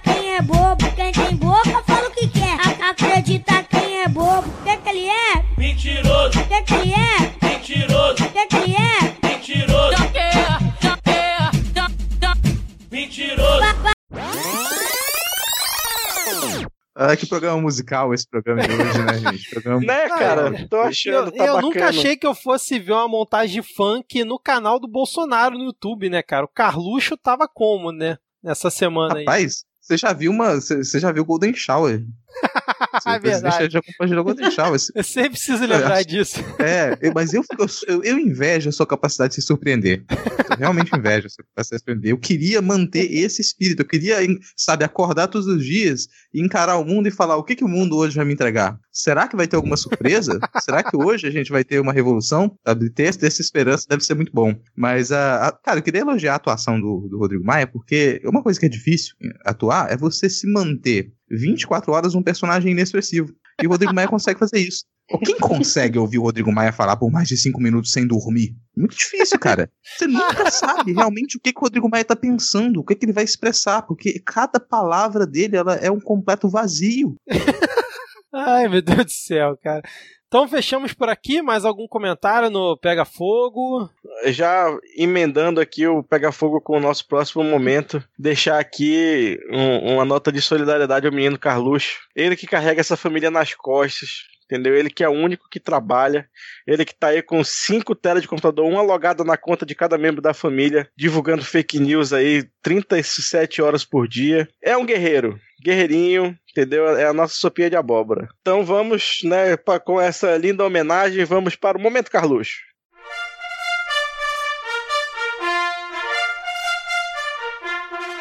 No dia 19 de abril, às 23h57, Twitter para Android, porque ele é um homem do povo, tweetou Carluxo. Quando o presidente desmente com provas uma mentira plantada por jornais, eles fazem malabarismo e mantêm a mentira. Mas bastou o Botafogo negar o furo dado pelo jornalista Global, que já pediram desculpas e apagaram. É isso que virou parte da imprensa BR. Assessoria de bandido. Ele chamou o Rodrigo Maia de bandido, é isso, gente? Ou ele tá falando de outra pessoa da família dele? Fiquei na dúvida aqui. É, não sei, ele começa falando da, da imprensa, da- do jornalista da Globo, depois termina falando da Record da CNN, eu já não entendi. É, Só contextualizando aqui pros ouvintes que é, quando ele fala aí que bastou o Botafogo negar o furo, é porque no dia que o Bolsonaro foi lá pros protestos pelo AI-5 e tudo mais, rolou já no fim da noite que o, o Maia estaria reunido com o Columbre e os ministros do STF tentando achar uma solução em relação ao Bolsonaro. E, tipo, meia hora depois o Rodrigo Maia foi e negou. Aí ele aproveitou e usou essa, esse tweet. Agora eu queria entender quando que o Bolsonaro desmentiu com provas alguma mentira que foi plantada pelos jornais, segundo ele, cara. Acho que é justamente o inverso, né? Eu vou ler o que o Bolsonaro afirmou sobre o Rodrigo Maia. Isso que o senhor está fazendo não se faz com o nosso Brasil. Lamento, mas não se faz com o Brasil. Isso é falta de patriotismo, falta de um coração verde e amarelo, falta de humanismo com esse país maravilhoso que se chama Brasil. o que comprova que ele realmente é um fungo, né? Porque esse coração dele tá verde e amarelo já tá todo tomado por, por alguma colônia fúngica. Ah, é. É isso, momento Carluxo fecha por aqui. Rodrigo, quer comentar alguma coisa? Não, tô contemplado. Maravilha, então. Então, já que você está contemplado, vamos agora para aquele momento arte do Midcast Política. Mais um momento arte, né? Porque a gente já tem a paródia na abertura e temos agora a poesia da semana.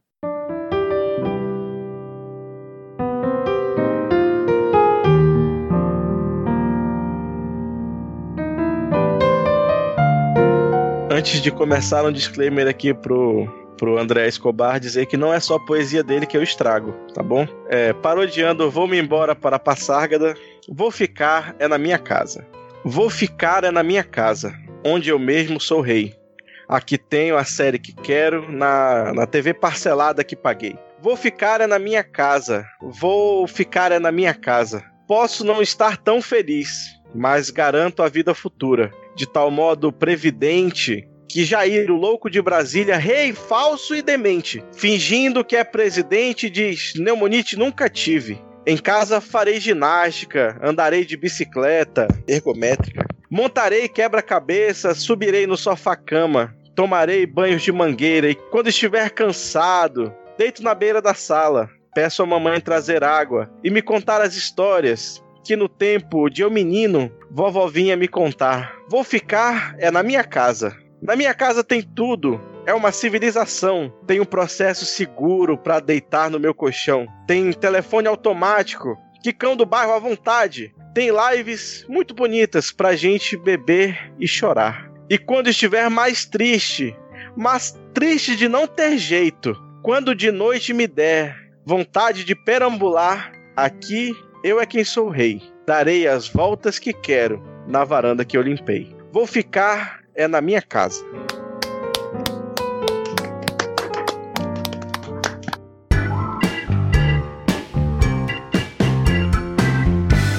começando aqui a parte todo mundo acha chato. E hoje a gente tem os subblocos aqui dessa parte que todo mundo acha chato. E eu vou chamar o primeiro deles, que é o, o que vem do departamento de notícias surpreendentes. Eu vou ler a manchete para vocês. Eu gostaria que vocês expressassem surpresas. Fortes indícios de materialidade e autoria de crimes diz ministro do STJ ao negar recurso de Flávio Bolsonaro. Ah, não. não é possível. Caramba, cara. Por essa eu não esperava. Quem Final de poderia Brasil, prever? né, gente? Surpreendente, Rapaz, né, cara? Surpreendente To- to- toca o tema, toca o tema da, da Avenida Brasil. Que, não, é surpreendente. Quem poderia imaginar, né? Quem poderia imaginar? E, ao negar né, o recurso da defesa do Flavinho, o ministro Félix Fischer, do Superior Tribunal de Justiça, ele comentou, vou ler as palavras dele aqui para ser mais sucinto, né? Ao contrário do que o recorrente, o recorrente é o Flávio, informa que a investigação tenha acontecido em face de pessoa politicamente exposta com vazamento de seus dados fiscais e bancários por cerca de 10 anos, fato é que, conforme consignado nos presentes autos, a quebra de sigilo foi autorizada em duas decisões judiciais devidamente fundamentadas, no amparo em fortes indícios de materialidade e autoria de crimes, na suposta formação de grande associação criminosa com alto grau de permanência e estabilidade na alerge e, como se não bastasse, na imprescindibilidade da medida, com todas as vírgulas no lugar. Quer dizer então que o Flavinho não seguiu a recomendação do Sérgio Moro na sua lente crime? Pra você ver, né, como é que acontece assim. Quer, quer dizer que ele não estava bem informado. É porque na época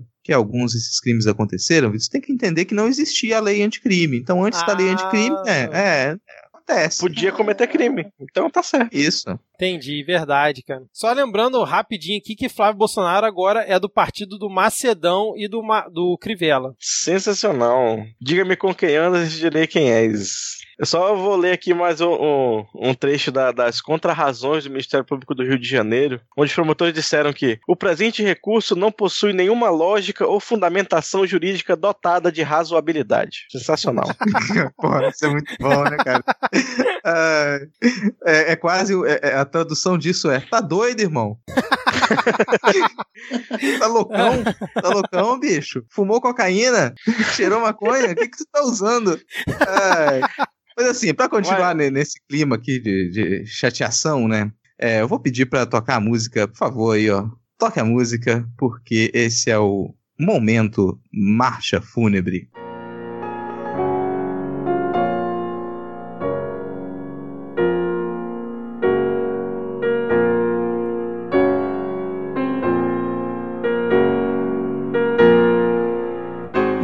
Marcha fúnebre de hoje, qual a instituição que será enterrada, né? Aliás, a gente tocou a marcha fúnebre, a gente já pode tro- trocar, né? Agora oficialmente a gente tem uma outra música que é para os poveiros dançantes.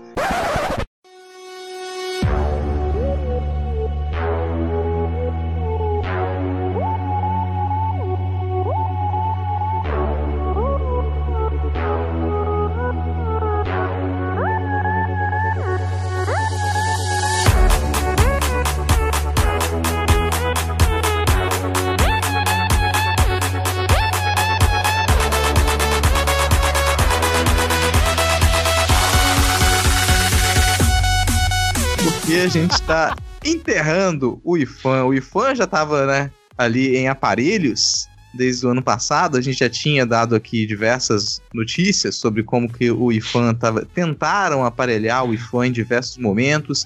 Algumas pessoas depois que entraram pro IFAM e descobriram que tinha que trabalhar, pediram demissão, pediram para ser exonerado, né? A gente acompanhou isso ano passado, em, se não me engano, em Goiás e em Minas Gerais. E a mais recente nomeação ali, aparelhamento do IFAM, destruição do IFAM, veio com uma com dois, dois blogueiros, um pastor blogueiro foi nomeado para o IFAM e uma blogueira de turismo que ela foi nome- nomeada para a superintendência do IFAM do Rio de Janeiro. Então, são pessoas sem qualquer experiência com patrimônio, pessoas sem nenhum contato prévio com o sistema público, com o funcionalismo público, com o trabalho público. Você, Com isso trabalho, é o que tem ponto. acontecido. É, com o trabalho público. E essas pessoas elas são indicadas por quem? Por quem? Por ele. O homem sem sobrenome, Marcelo Álvaro Antônio. Ele tem continuado aí a, a sucatear o IFAM E nesse momento a gente ainda tem mais uma pessoa para criticar, né? Então ainda pode dividir as críticas, porque a namoradinha do Brasil,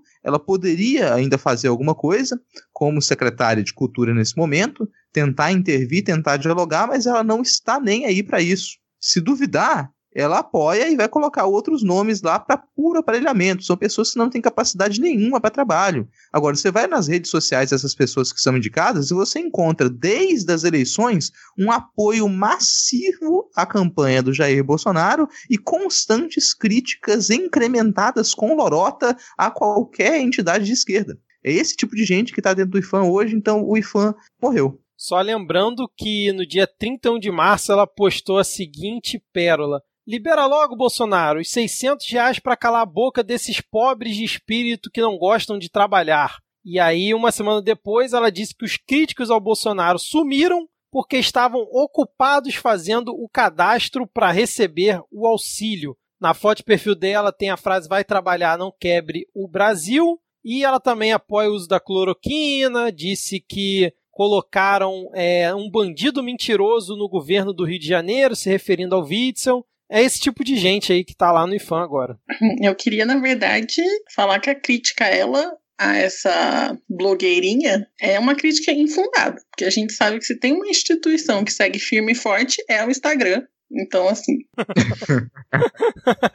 e agora todo o turismo vai ser feito por live no Instagram, né? Então a gente não precisa mais de museu, não precisa de patrimônio Exato. histórico, tudo no Instagram. Exatamente. Vocês estão pulando uma parte importantíssima do turismo, do, do turismo como uma indústria, porque o turismo se baseia no quê?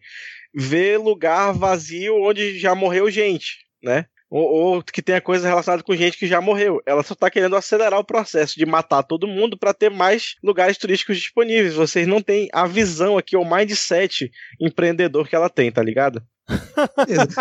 um esclarecimento aqui, já que essa é a parte que todo mundo acha chato. Vamos lembrar que o objetivo do IFAM não é o turismo. O IFAM não deveria estar na pasta do turismo. A gente deveria ter um Ministério da Cultura e o IFAM deveria estar submetido ao Ministério da Cultura. O objetivo da preservação do patrimônio histórico e geográfico brasileiro não é o turismo. No entanto, a gente, a gente suprimiu o Ministério da Cultura, a gente suprimiu as políticas de preservação e jogou tudo isso para a pasta do turismo. Isso me lembra que esse sujeito, Marcelo Álvaro Antônio, é o grande laranjeiro. Ele é o, o sujeito que tem algum mistério em torno dele, porque apesar dele, de tudo girar, de toda, uh, todo laranjal girar em torno do Marcelo Álvaro Antônio, as pessoas têm a capacidade de esquecer que ele existe a cada duas semanas. Eu não sei qual é.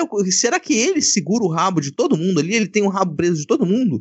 É, fica aquela pergunta lá no começo do mandato. A gente pergun se perguntava quanto tempo Marcelo Álvaro Antônio vai durar ali ainda. Porque era, todo mundo caía por muito menos e ele continuou lá. Então, alguma coisa, esse sujeito sem sobrenome continua a esconder. Cara, você falou isso que todo mundo esquece que ele existe cada cinco minutos. Eu, eu lembrei aí para quem eventualmente assista Doctor Who. Eu tô achando que ele é um, um alienígena, ele é um membro do silêncio por essa descrição aí. Quem entendeu a referência bem, quem não entendeu, sinto muito. É, fiquei boiando aqui, desculpa, cara.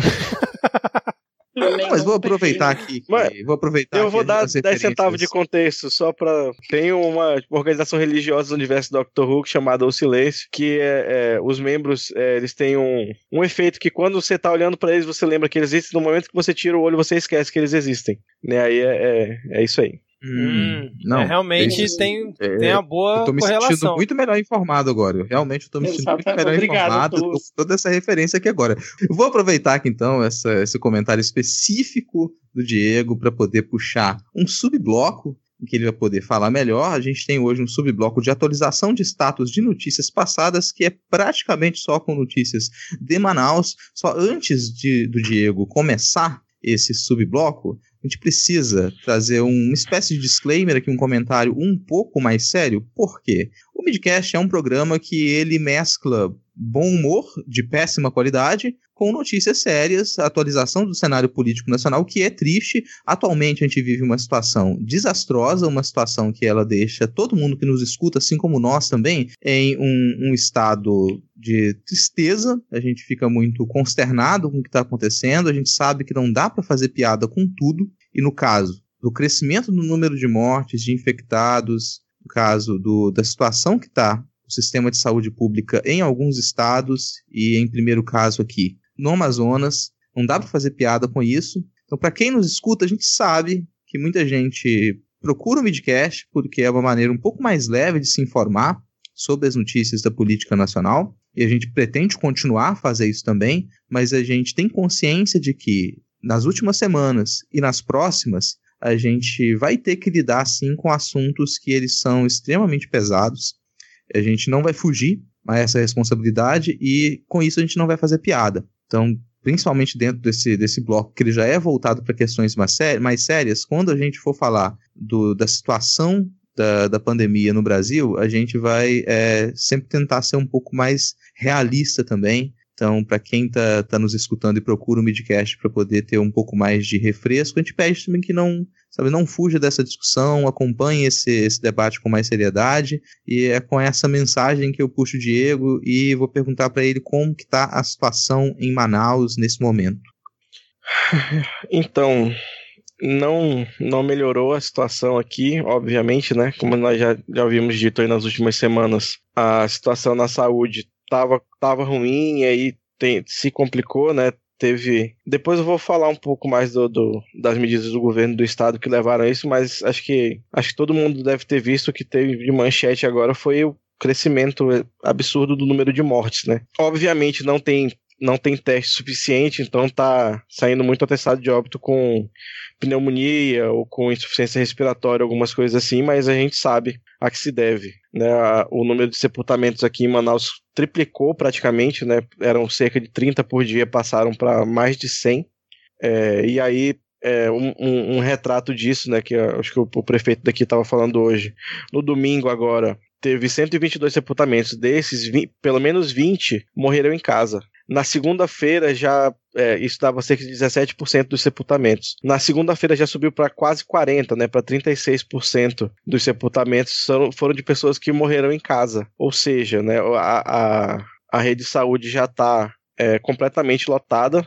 É, já teve, né? A gente, a gente até comentou o caso de um pronto-socorro aqui, o maior da cidade, que estava com paciente morto na, em maca ao lado de paciente vivo ainda em tratamento, porque não, não tinha para onde deslocar, né? O governo ainda não tinha disponibilizado a câmara fria e depois disponibilizou. Aqui em Manaus só tem um cemitério público, né, em operação atualmente. O, os demais só funcionam naquele sistema de jazigo familiar e, obviamente, quem está morrendo mais é pobre, pobre não tem esse tipo de coisa, né? Então a situação está bastante complicada. E aí, em meio disso tudo, né, o que a gente falava mais cedo da burocracia, que eu falei que nem sempre vale a pena abrir mão, Teve o caso aqui da. Eu chegar. Quem acompanha a gente com alguma regularidade, acho que lembra que eu falei que o governo do estado ia procurar reativar um hospital de uma universidade particular. Né, e aí teve toda uma briga judicial, porque tem um hospital público que estava com dois andares vazios, e aí a justiça mandou usar esses.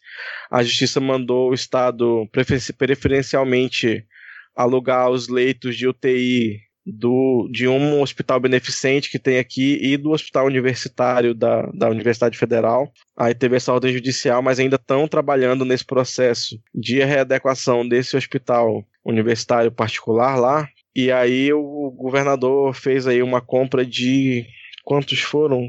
24 é, ventiladores de uma marca, mas cadê? Mais quatro. Foram cerca de 30, né?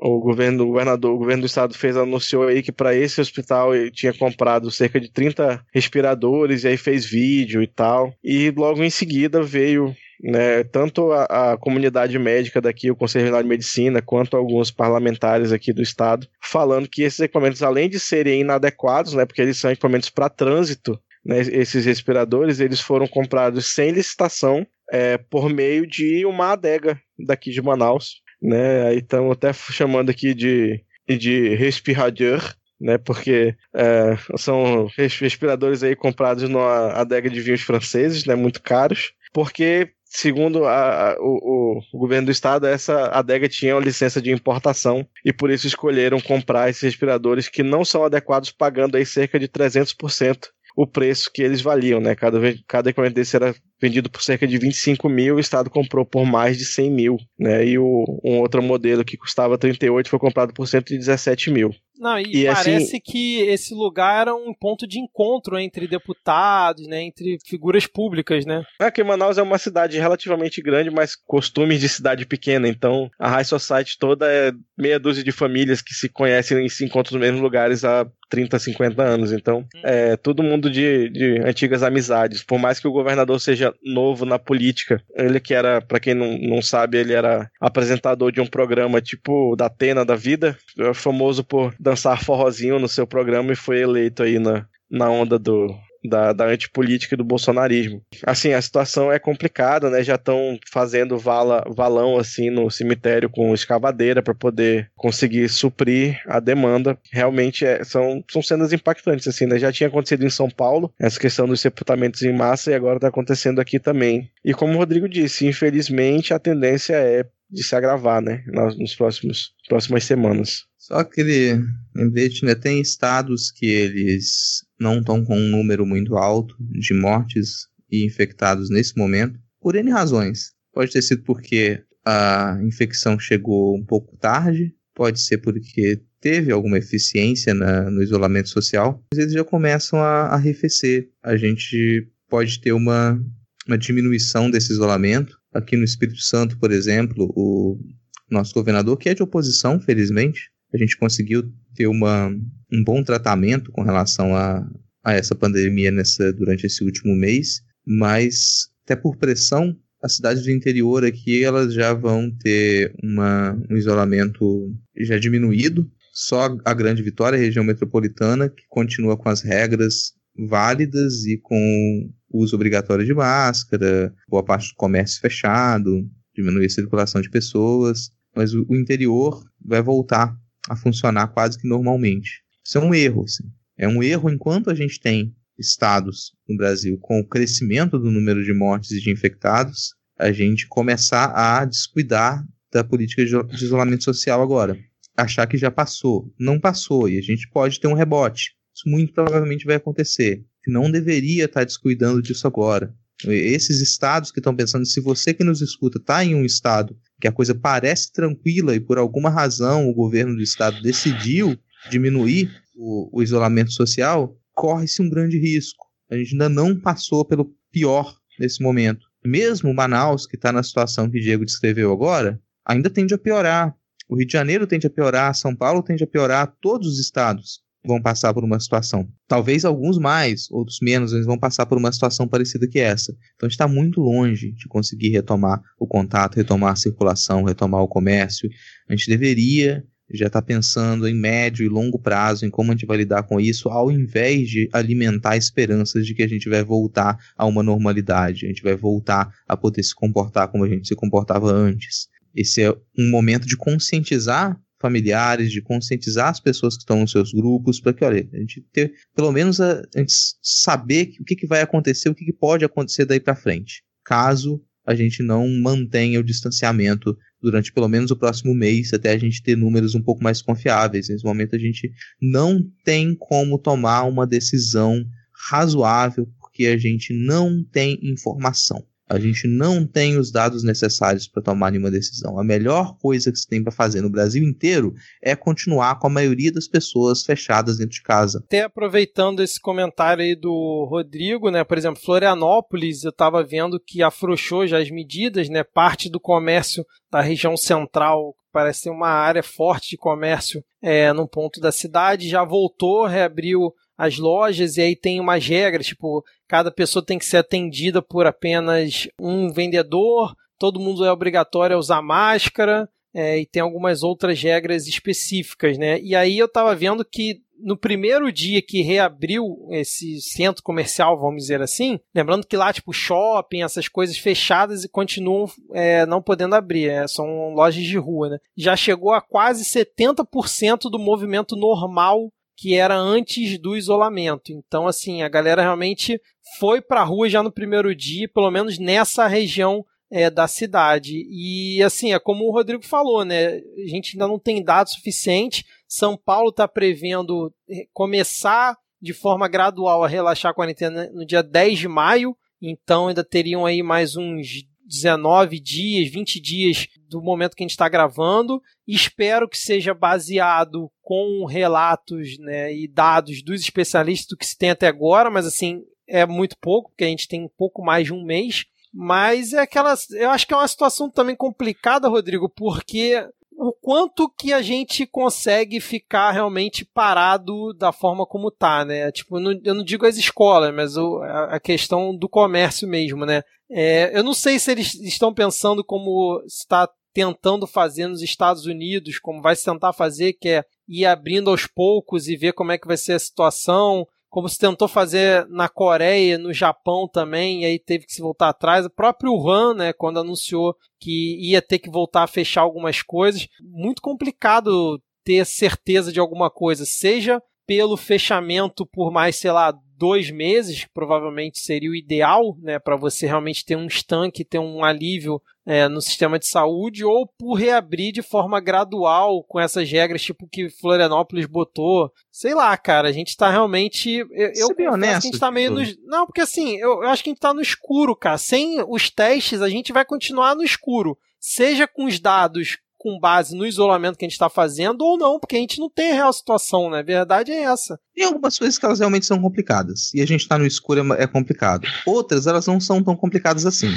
Que é, a gente pode imaginar o pior cenário e trabalhar com o pior cenário. E no pior cenário, a gente não pode colocar as pessoas na rua e as pessoas voltarem a trabalhar no que não for serviço primordial agora, ou por um bom tempo ainda. A gente tem condição de manter as pessoas em casa e a economia funcionar e elas não morrerem de fome e terem o que comprar? Sim, temos. A gente tem dinheiro para isso. O Brasil tem dinheiro para isso.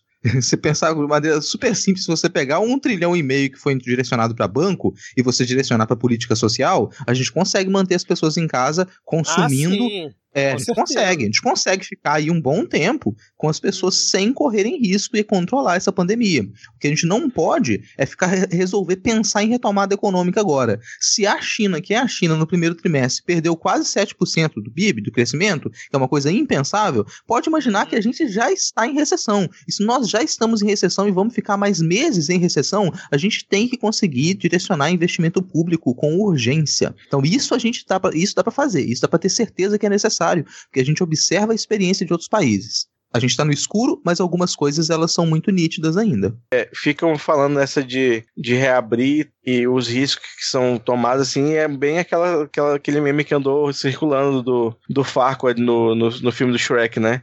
Alguns vão morrer e é um sacrifício que eu estou disposto a fazer. O Bolsonaro essa semana falou basicamente isso, dizendo que, não, se der errado, vai vir para pro meu colo, para cima de mim, mas assim, você vai pra cadeia pelo tanto de gente que morrer, curso político não importa numa hora dessa, saca? É, é gente morrendo mesmo. E é, é, é muito triste, assim, é muito sei lá, a gente tenta não pensar muito para não entrar em desespero, porque quem tá desesperado não faz, não, não faz nada, né? A gente só vai tentando viver, mas a, a, é complicado tentar analisar o cenário de uma maneira mais racional barra pessimista. É, assim, só para deixar claro que eu não tô a favor do, do Bolsonaro falar que quer acabar o isolamento social longe disso, muito menos da fala que ele teve essa semana dizendo que as escolas tinham que voltar o quanto antes e que ele já estava vendo para as escolas militares voltarem e tudo mais, já estava ia ver com o Sérgio Moro e sei lá o que. Longe disso, a minha questão é só até quando a gente vai com o isolamento ou não, né? Porque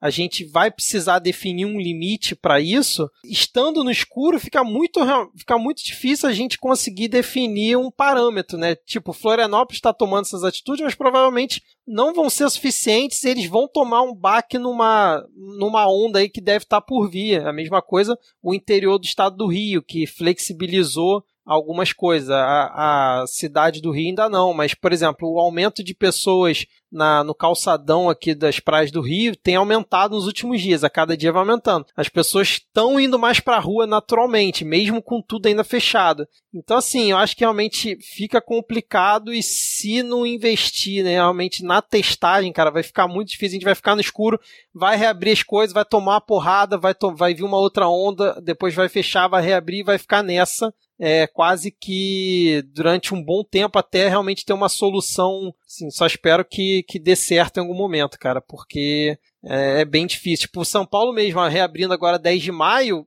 acredito que dependendo do quanto eles reabram, cara, vai voltar a dar ruim daqui a pouco, mas Eu acho que existe um, um debate que está por trás assim dessas discussões, que é um, um antagonismo entre economia e saúde, sabe?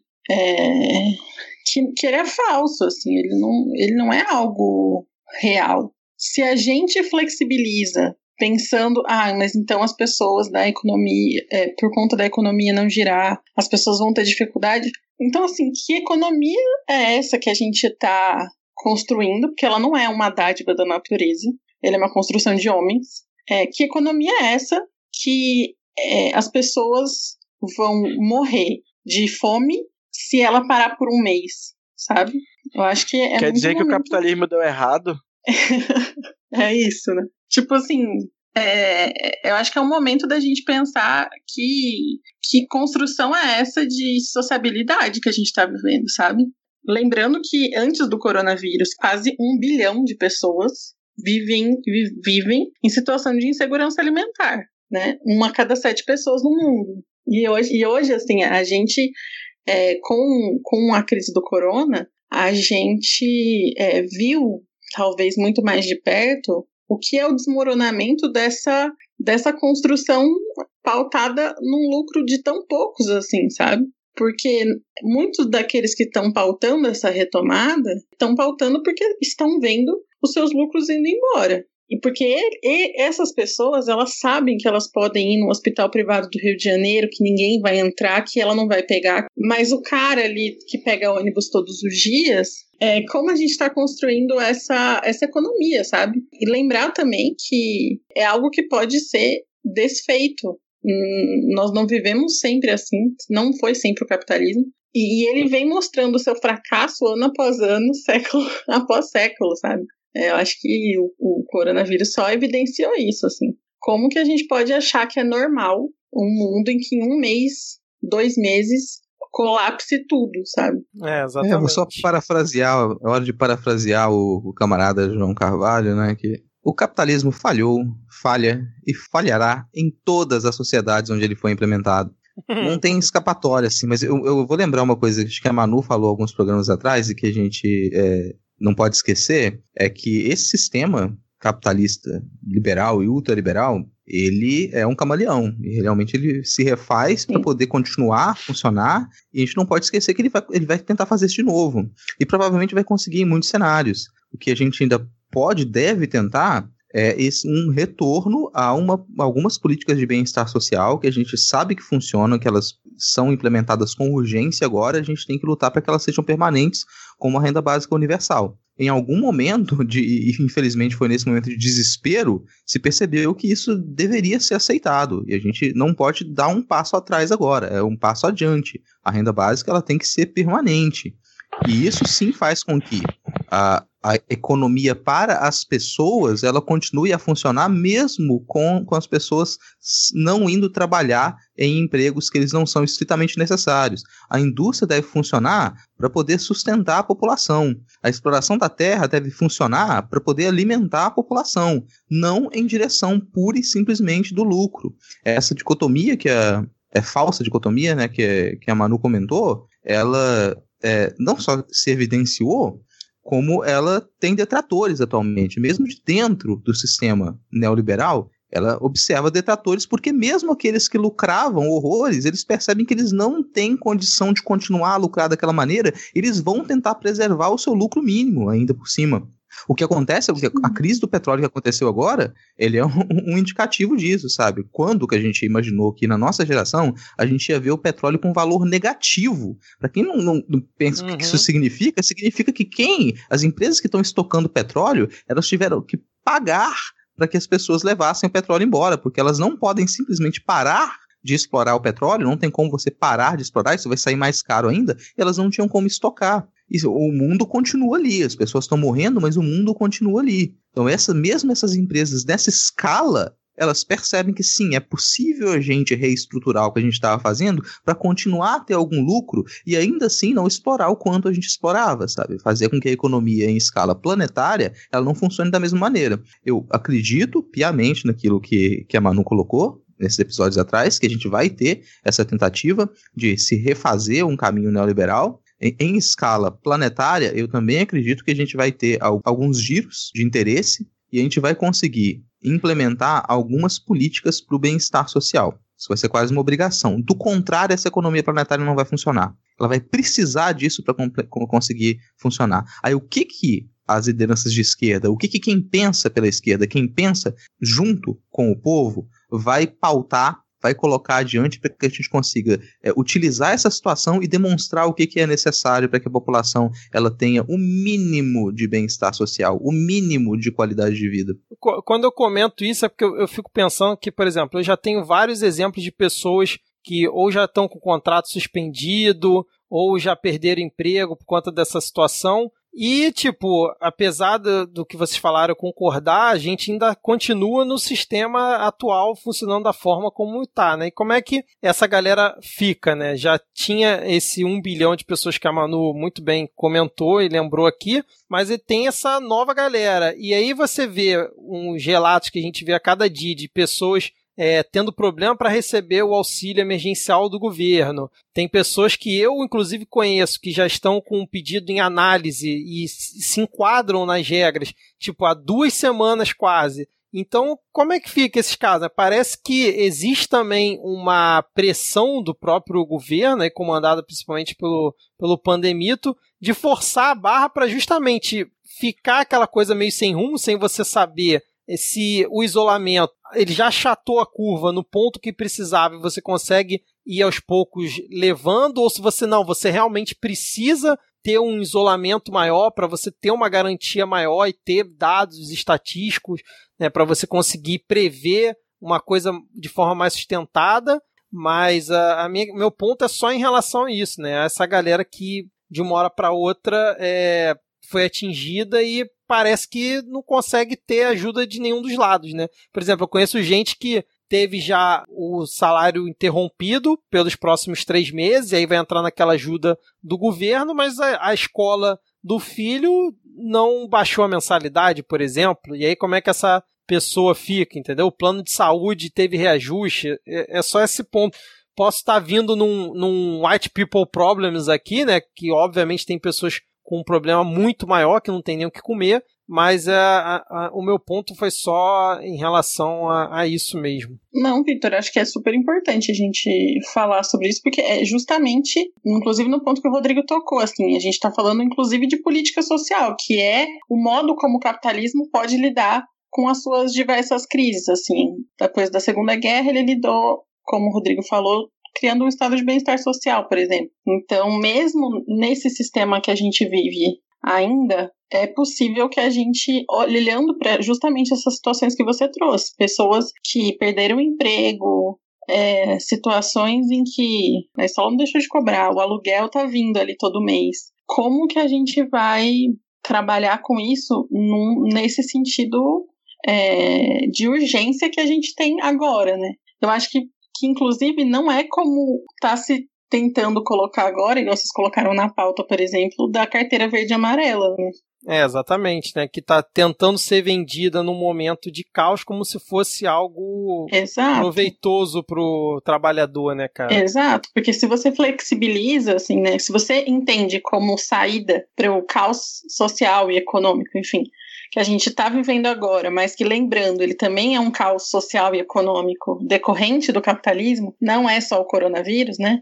É, quando você cria essas relações de empregos flexíveis, não, não, não é por isso, por si só, que mais empregos vão ser gerados, né? É, exatamente. Vide a reforma trabalhista e todas as outras que passaram aí recentemente, né, cara? Exato.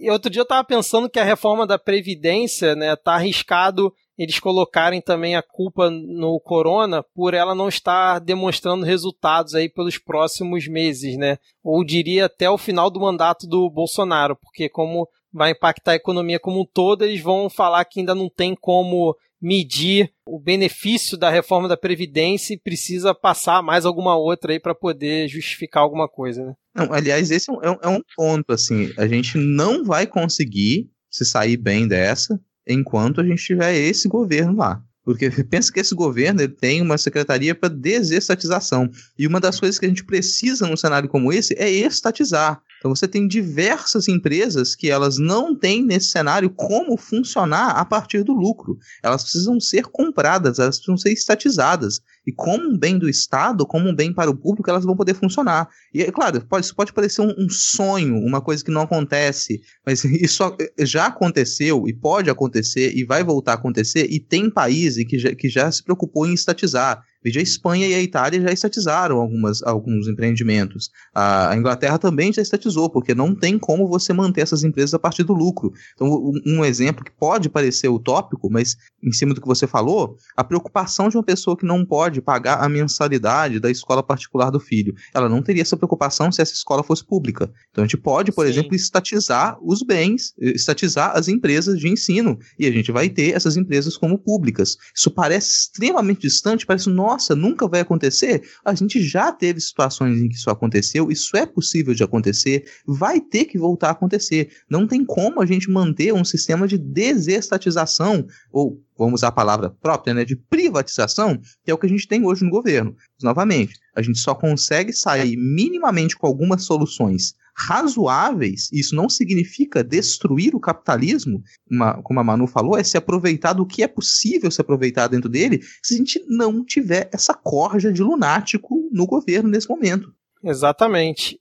Falando em lunático, né, só para a gente não esquecer que o Pandemito disse, ao ser questionado essa semana sobre a quantidade de mortos pela Covid, ele simplesmente disse que eu não sou coveiro. Isso aí não é comigo, eu não sou coveiro. Próxima pergunta. E aí já mudou de assunto prontamente quando ali no cercadinho da Alvorada perguntaram o que que ele iria fazer a respeito da quantidade de mortes continuasse aumentando e tudo mais. Porque ele estava defendendo minutos antes da reabertura das escolas, como eu comentei aqui antes. Né? Enquanto isso, o Exército está questionando é, várias prefeituras aqui do Rio de Janeiro, pelo menos a notícia que eu vi falava só do Rio de Janeiro, coletando dados sobre a capacidade de sepultamento das cidades e que isso seria para prever diversos cenários possíveis aí por conta da pandemia, né? Se o pandemito acha que não é coveiro, pelo visto o exército deve ser, né? Não, mas ele não é coveiro, ele não precisa se enterrar. Se tiver alguém em volta disposto a enterrar o pandemito também, pode fazer o papel. A gente está precisando de mais coveiros nesse sentido. É, inclusive o, o pandemito, sim, ele aqui no DF, né, ele encontrou com o Ibanês, que é o governador, para discutir, inclusive, a volta das escolas, dos colégios militares, né, e das escolas cívico-militares também, né, e que daí ele ainda falou, né, talvez esse seja o primeiro gesto para nós aqui voltarmos à normalidade no tocante ao estudo aqui no Brasil, tipo, o DF está com inúmeros casos, sabe? Casos que a gente, uhum. nem, enfim, nem consegue né, subnotificados, inclusive. E eles estão querendo voltar com, com esses colégios, assim. Os pais estão contra essa volta, né? É, a gente sabe como é que funciona, né? É, a, a, volta das escolas é um absurdo completo, né? Acho que isso não dá nem para cogitar pelos próximos meses, sei lá, isso aí realmente não tem a menor Eles coisa. não é coveiro, mas é, vai ser responsável, né? É, pois é. Vamos, assim, a gente já tá com duas horas e pouco de gravação aqui. Eu quero é, dar uma organizada nesses tópicos finais, pedir a opinião de vocês pra gente já pensar um encerramento, né? A gente tem uma, um ponto que a Manu comentou de modo é, superficial agora há pouco e que vale a gente fazer essa menção com um pouquinho mais de detalhe, que é sobre a MP da carteira verde amarela, que ela deveria ter sido votada até essa segunda-feira, né? E deveria ter sido votada até ontem, e ela passou na semana passada pela Câmara e foi enviada para o Senado. E no Senado ela estacionou, é, supostamente, a MP da carteira verde e amarela, ela caducou. No entanto, ela foi enviada para uma revisão, então ela seria reeditada, que é uma artimanha extremamente suja porque a gente já poderia ter vencido essa, mais essa batalha, mas não, a gente não pôde vencer essa batalha, então a gente não pode ficar desatento com relação a isso, porque ela pode retornar, né? Não sei se a Manu acompanhou isso. Sim, inclusive o, o Alcolumbre, né, ele cancelou é, hoje na segunda-feira a, a plenária que ia ter, e com ela, inclusive, evitou a análise dos votos de repúdio ao Bolsonaro por ter saído no domingo, né? E, e falou no caso, no dia 19, ele tweetou: é, para ajudar as empresas e manter os, empre os empregos dos brasileiros, sugiro ao presidente Jair Bolsonaro que reedite amanhã a MP 905 do Contrato Verde-Amarelo. Assim, o Congresso Nacional terá mais tempo para aperfeiçoar as regras dessa, desse importante programa. E, cara, eu não, assim, eu não sei como é que eu ainda me surpreendo, sabe? Com a ideia torta dessa galera de que relações de empregos, tipo, mais flexíveis vão gerar mais emprego. Tipo, é incrível que eles não conseguem entender o mínimo de economia, sabe? É, não conseguem captar uma ideia básica de que menos dinheiro circulando com a população mais pobre vai impactar diretamente, tipo, os bens e o consumo no geral, sabe? Tipo, dos serviços, inclusive. Se uma família ganha menos grana, ela vai começar a gastar menos dinheiro com dentista, com manicure, e aí, tipo, a dentista e a manicure também vão começar a gastar menos dinheiro, e aí vão começar a comprar cada vez mais no Walmart e e vão deixar de tomar aquele chopp no, no restaurante ali do barzinho da esquina, sabe? Eu, não, eu, eu ainda me surpreendo como é que essa elite brasileira ela nunca conseguiu fazer esse raciocínio básico, assim. Mas é porque eles não acham que os 99% também são gente, né? E essa é a consequência da gente ter é, esses representantes de banqueiro, de Moreira Salles da vida, sabe? Guiando essas, essas medidas. Assim. Não, mas compreender os impactos disso, eles compreendem perfeitamente. É, é, a intenção, inclusive, né? Não é, não é falta de conhecimento de economia que leva a esse tipo de medida, não. É mau caratismo mesmo. Né? Todo mundo, essa galera toda sabe que isso vai levar a uberização, a precarização, mas é esse o plano, né? Sempre foi. É aquela história, né? É, é briga-se muito na, na mídia, mas da porta de casa para dentro, a agenda do Bolsonaro e a agenda do Rodrigo Maia são absolutamente a mesma. É neoliberalismo, é arroxo, é uberização, é precarização. E, e aí o Rodrigo Maia pode não ser um bom ator, mas a caneta dele sim funciona. E ele tá passando aí bonitinhos, né? Todos os, os projetos de interesse da elite econômica do país. Até ressaltar que a, as bancadas de, de esquerda, as bancadas de oposição, elas têm tentado sim trabalhar bastante, em alguns casos têm conseguido, porque até pela quantidade de medidas provisórias que a gente tem editadas, esse é um outro ponto também. Só esse, desde o começo dessa pandemia, já são 32 medidas provisórias, e isso significa que são 32 propostas que elas, ao serem editadas, elas já vigoram com força de lei até que sejam votadas pela Câmara e pelo Senado, o que pode levar alguns meses e a gente não tem muito controle sobre o texto dessas medidas provisórias até que elas sejam votadas. Algumas delas elas podem parecer de interesse, algumas são e são necessárias, né? Como, aqui, como a distribuição da renda emergencial. Outras elas podem significar um poder a mais para o Planalto, elas podem significar situações de controle, né? aumentar o controle, isso é perigoso. E a gente não tem tempo para poder analisar todas essas propostas. Então a gente depende cada vez mais da aceleração da, da Câmara dos Deputados, mandar isso para o Senado e para que isso não siga do mesmo jeito como a equipe do Bolsonaro colocou, é que surge o trabalho das bancadas de oposição, das bancadas de esquerda, que tem que analisar esses textos com muita rapidez, conseguir fazer novas propostas, conseguir cortar alguns trechos. Isso tem sido feito, foi feito mesmo na MP da carteira verde amarela. Muitos trechos eles eram pior do que realmente foi, e foi cortado pela esquerda, foi trazido para o debate. Então, nesse sentido, vale aí a, o elogio a, a, essas bancadas que, mesmo nessa situação, têm conseguido trabalhar ainda minimamente. A gente precisa mais? A gente precisa mais. Mas é, o nível que isso está chegando se torna quase impossível que se analise isso com cuidado. É muita medida provisória entrando em vigor com força de lei de uma vez só, sabe? Isso é praticamente metade de todas as medidas provisórias que foram editadas durante o ano passado inteiro. E a gente vê que essa situação acontece em regimes que eles tendem a um autoritarismo ainda maior, como é o caso do Vitor Orbán.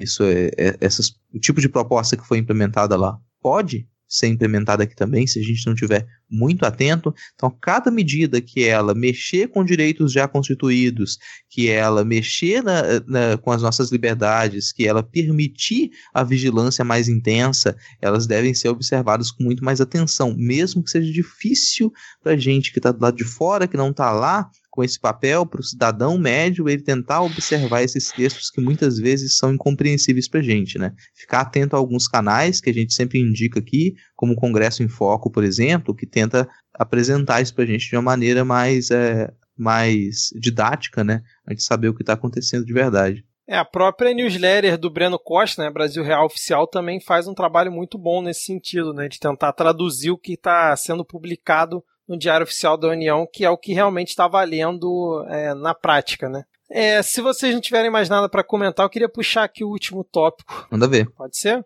Então, a gente tem aqui para fechar esse bloco que poderia muito bem estar aqui no departamento de notícias surpreendentes, que durante a pandemia tem gente querendo aparentemente fazer coisas de forma fraudulenta e roubar os cofres públicos, né? É, saiu uma reportagem do G1 que depois foi é, veiculada na TV Globo e tudo mais, que a aquisição de hospitais de campanha aqui no Rio de Janeiro. O Rio de Janeiro está montando acho que oito hospitais de campanha, se eu não estou enganado aqui nos números.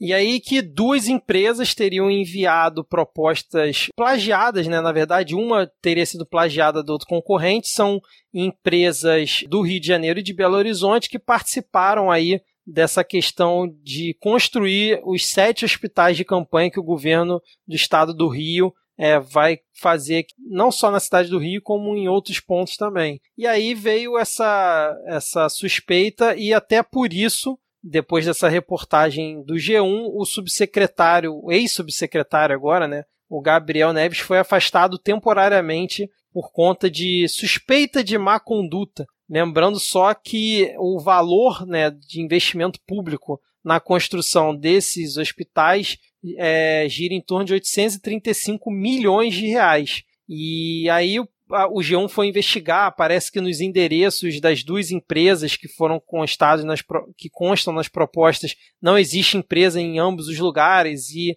a empresa de Belo Horizonte diz que não participou de nada, que não estava nem sabendo e coisas desse tipo. E aí até textos muito iguais nas duas propostas tinham, inclusive com a mesma especificação de como seria o quarto de UTI, com piso vinílico, tubulação e tudo mais. Então fica aí essa, essa notícia né, de que provavelmente estão tentando levar dinheiro público para os próprios bolsos aqui no Rio de Janeiro, uma coisa que quase nunca aconteceu por aqui, né? E justamente nessa situação aí de pandemia, quando era para estar tá unindo esforços para tentar salvar vidas, essa galera tá tentando de alguma forma embolsar grana. É o mesmo caso daqui do, do dos respiradores do, da adega aí, né? Galera beneficiando, é, beneficiando amigo, aproveitando né, da, das, da, das calamidades aí, da, da, da legislação de emergência e calamidade para não fazer licitação e deixar a coisa ainda menos transparente. Exatamente. Mais alguma coisa que vocês querem comentar aqui? A gente pode ir para dicas. Eu quero, eu queria fazer um comentário de péssimo gosto que você falando aí em fazer sete hospitais de campanha no Rio. Eu lembrei daquelas notícias fantásticas de, sei lá, sumiu um trem do, do Rio de Janeiro, assim, a pessoa se some um hospital de campanha do nada. Caralho. Some a viga da perimetral, né, cara? O que é um hospital é... de campanha, né? É, cara, viga da perimetral é um negócio assim, que isso aí é, é pra gente nunca mais esquecer. Nunca foi encontrado, né, eu acho. Nunca, nunca foi. Como é, como é que é possível, cara? Aí se, se o Brasil consegue sumir com as vigas da perimetral, por que a gente não pode sumir com o presidente? Exatamente. Tem que perguntar para Eduardo Paz como é que ele fez, né, cara? Como é que funciona isso? Eduardo, que com certeza é ouvinte do Midcast, né, colabora com a gente aí, né? Dá uma, dá uma dica pra gente de como que a gente pode sair com essa situação aí. Será que Bolsonaro pode ir pro mesmo lugar que foram as vigas da perimetral? Aliás, queria deixar aqui uma mensagem aqui para os ouvintes, perguntar para eles se eles gostariam de escutar o Eduardo Paz participando aqui do Midcast Política. Já pensou uma situação dessa, cara? Eu não sei como Então, dicas culturais. Dicas culturais. dicas culturais. dicas culturais, vamos lá. É, eu, eu queria começar aqui nas dicas, porque eu, como acho que eu já comentei aqui, né, eu tô de home office, também eu tenho uma filha pequena e tenho cuidado dela enquanto trabalho aqui nessa divisão de tarefas, né? E uma das coisas que eu tenho feito com ela que é uma coisa que eu já não fazia há muito tempo, é montar quebra-cabeça, cara. Então, a minha dica dessa semana, já que eu não tive tempo de ver outra coisa, é monte quebra-cabeça. Se você não tiver nenhum em casa, encomenda aí pela Amazon, pela loja que você achar melhor. Pede para entregar aí na sua casa. É, assim, é um passatempo bastante interessante, principalmente aí nessa época de isolamento. Se a maior parte do tempo acaba ficando dentro de casa, fica aí a, a minha dica. Eu quero indicar aqui uma banda que é do povoado de Centro dos Rodrigues, no município da, de Santo Antônio dos Lopes, no Maranhão. Você vai encontrar aí no Instagram, no, no YouTube, no TikTok, como Fundo de Quintal OFC.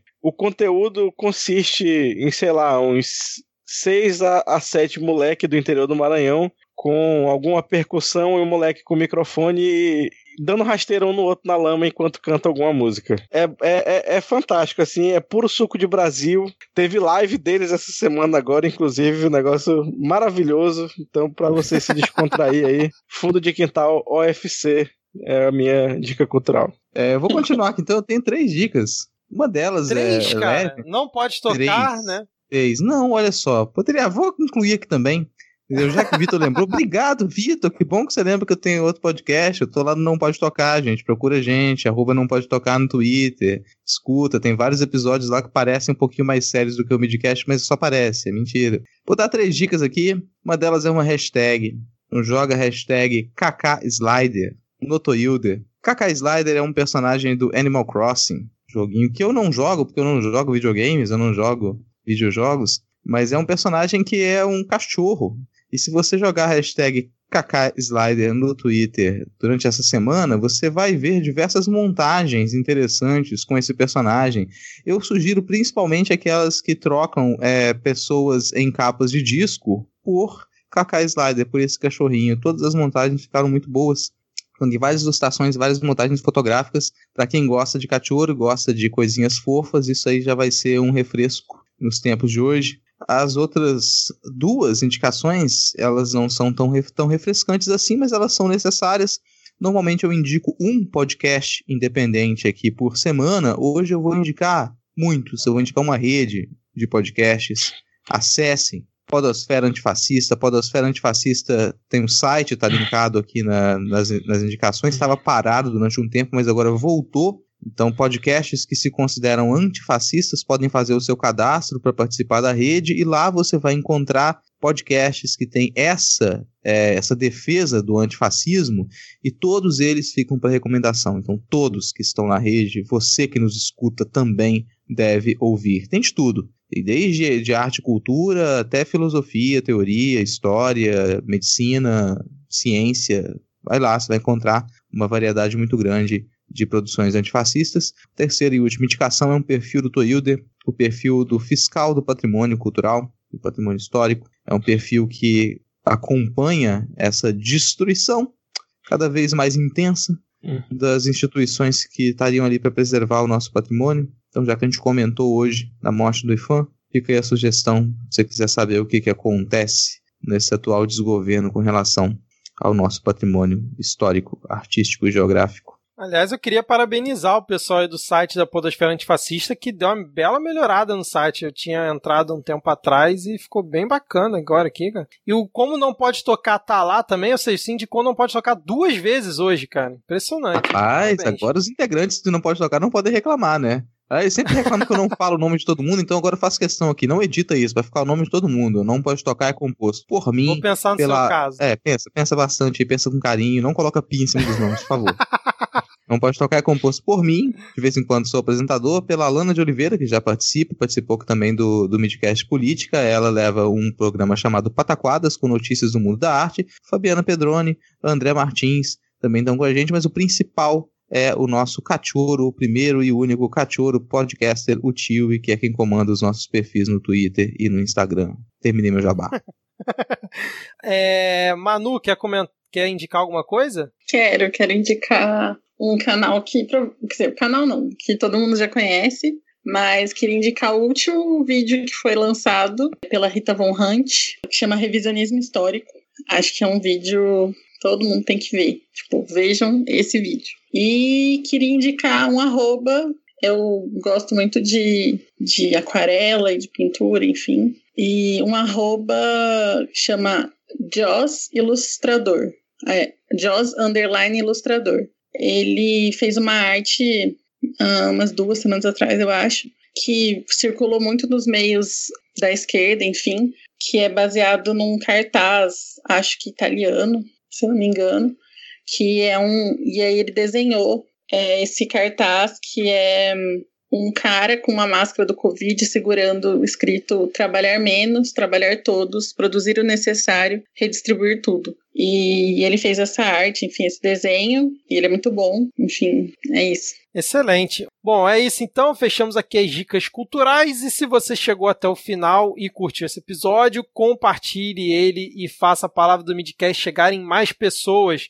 Além disso, ajuda demais se você avaliar o podcast na Apple Store ou no aplicativo que você utiliza. Queria inclusive agradecer aos ouvintes que já avaliaram o Midcast lá no Podcast Addict, com todas as avaliações com cinco estrelas, belíssimos comentários lá. Obrigado a todos, continue avaliando por lá também. E se você quer nos ajudar a pagar a hospedagem do podcast, incentivar o nosso trabalho de produção, você pode colaborar mensalmente com dois reais por mês lá pelo PicPay. Aliás, obrigado a todos que colaboram lá no PicPay, mesmo nessa fase complicada que estamos vivendo. Se você ainda não apoia, é só baixar o aplicativo na Apple Store ou na Play Store, procurar por Midcast e assinar o nosso plano. Manu, muito obrigado aí por novamente ter voltado aqui gravado com a gente. Espero que isso se repita mais vezes, beleza? Obrigada a vocês, estou sempre disponível. Rodrigo, Diego, abraços. Se eu, que, eu queria dar um, uma mensagem antes aqui que eu recebi aqui nas redes sociais, achei muito bonita.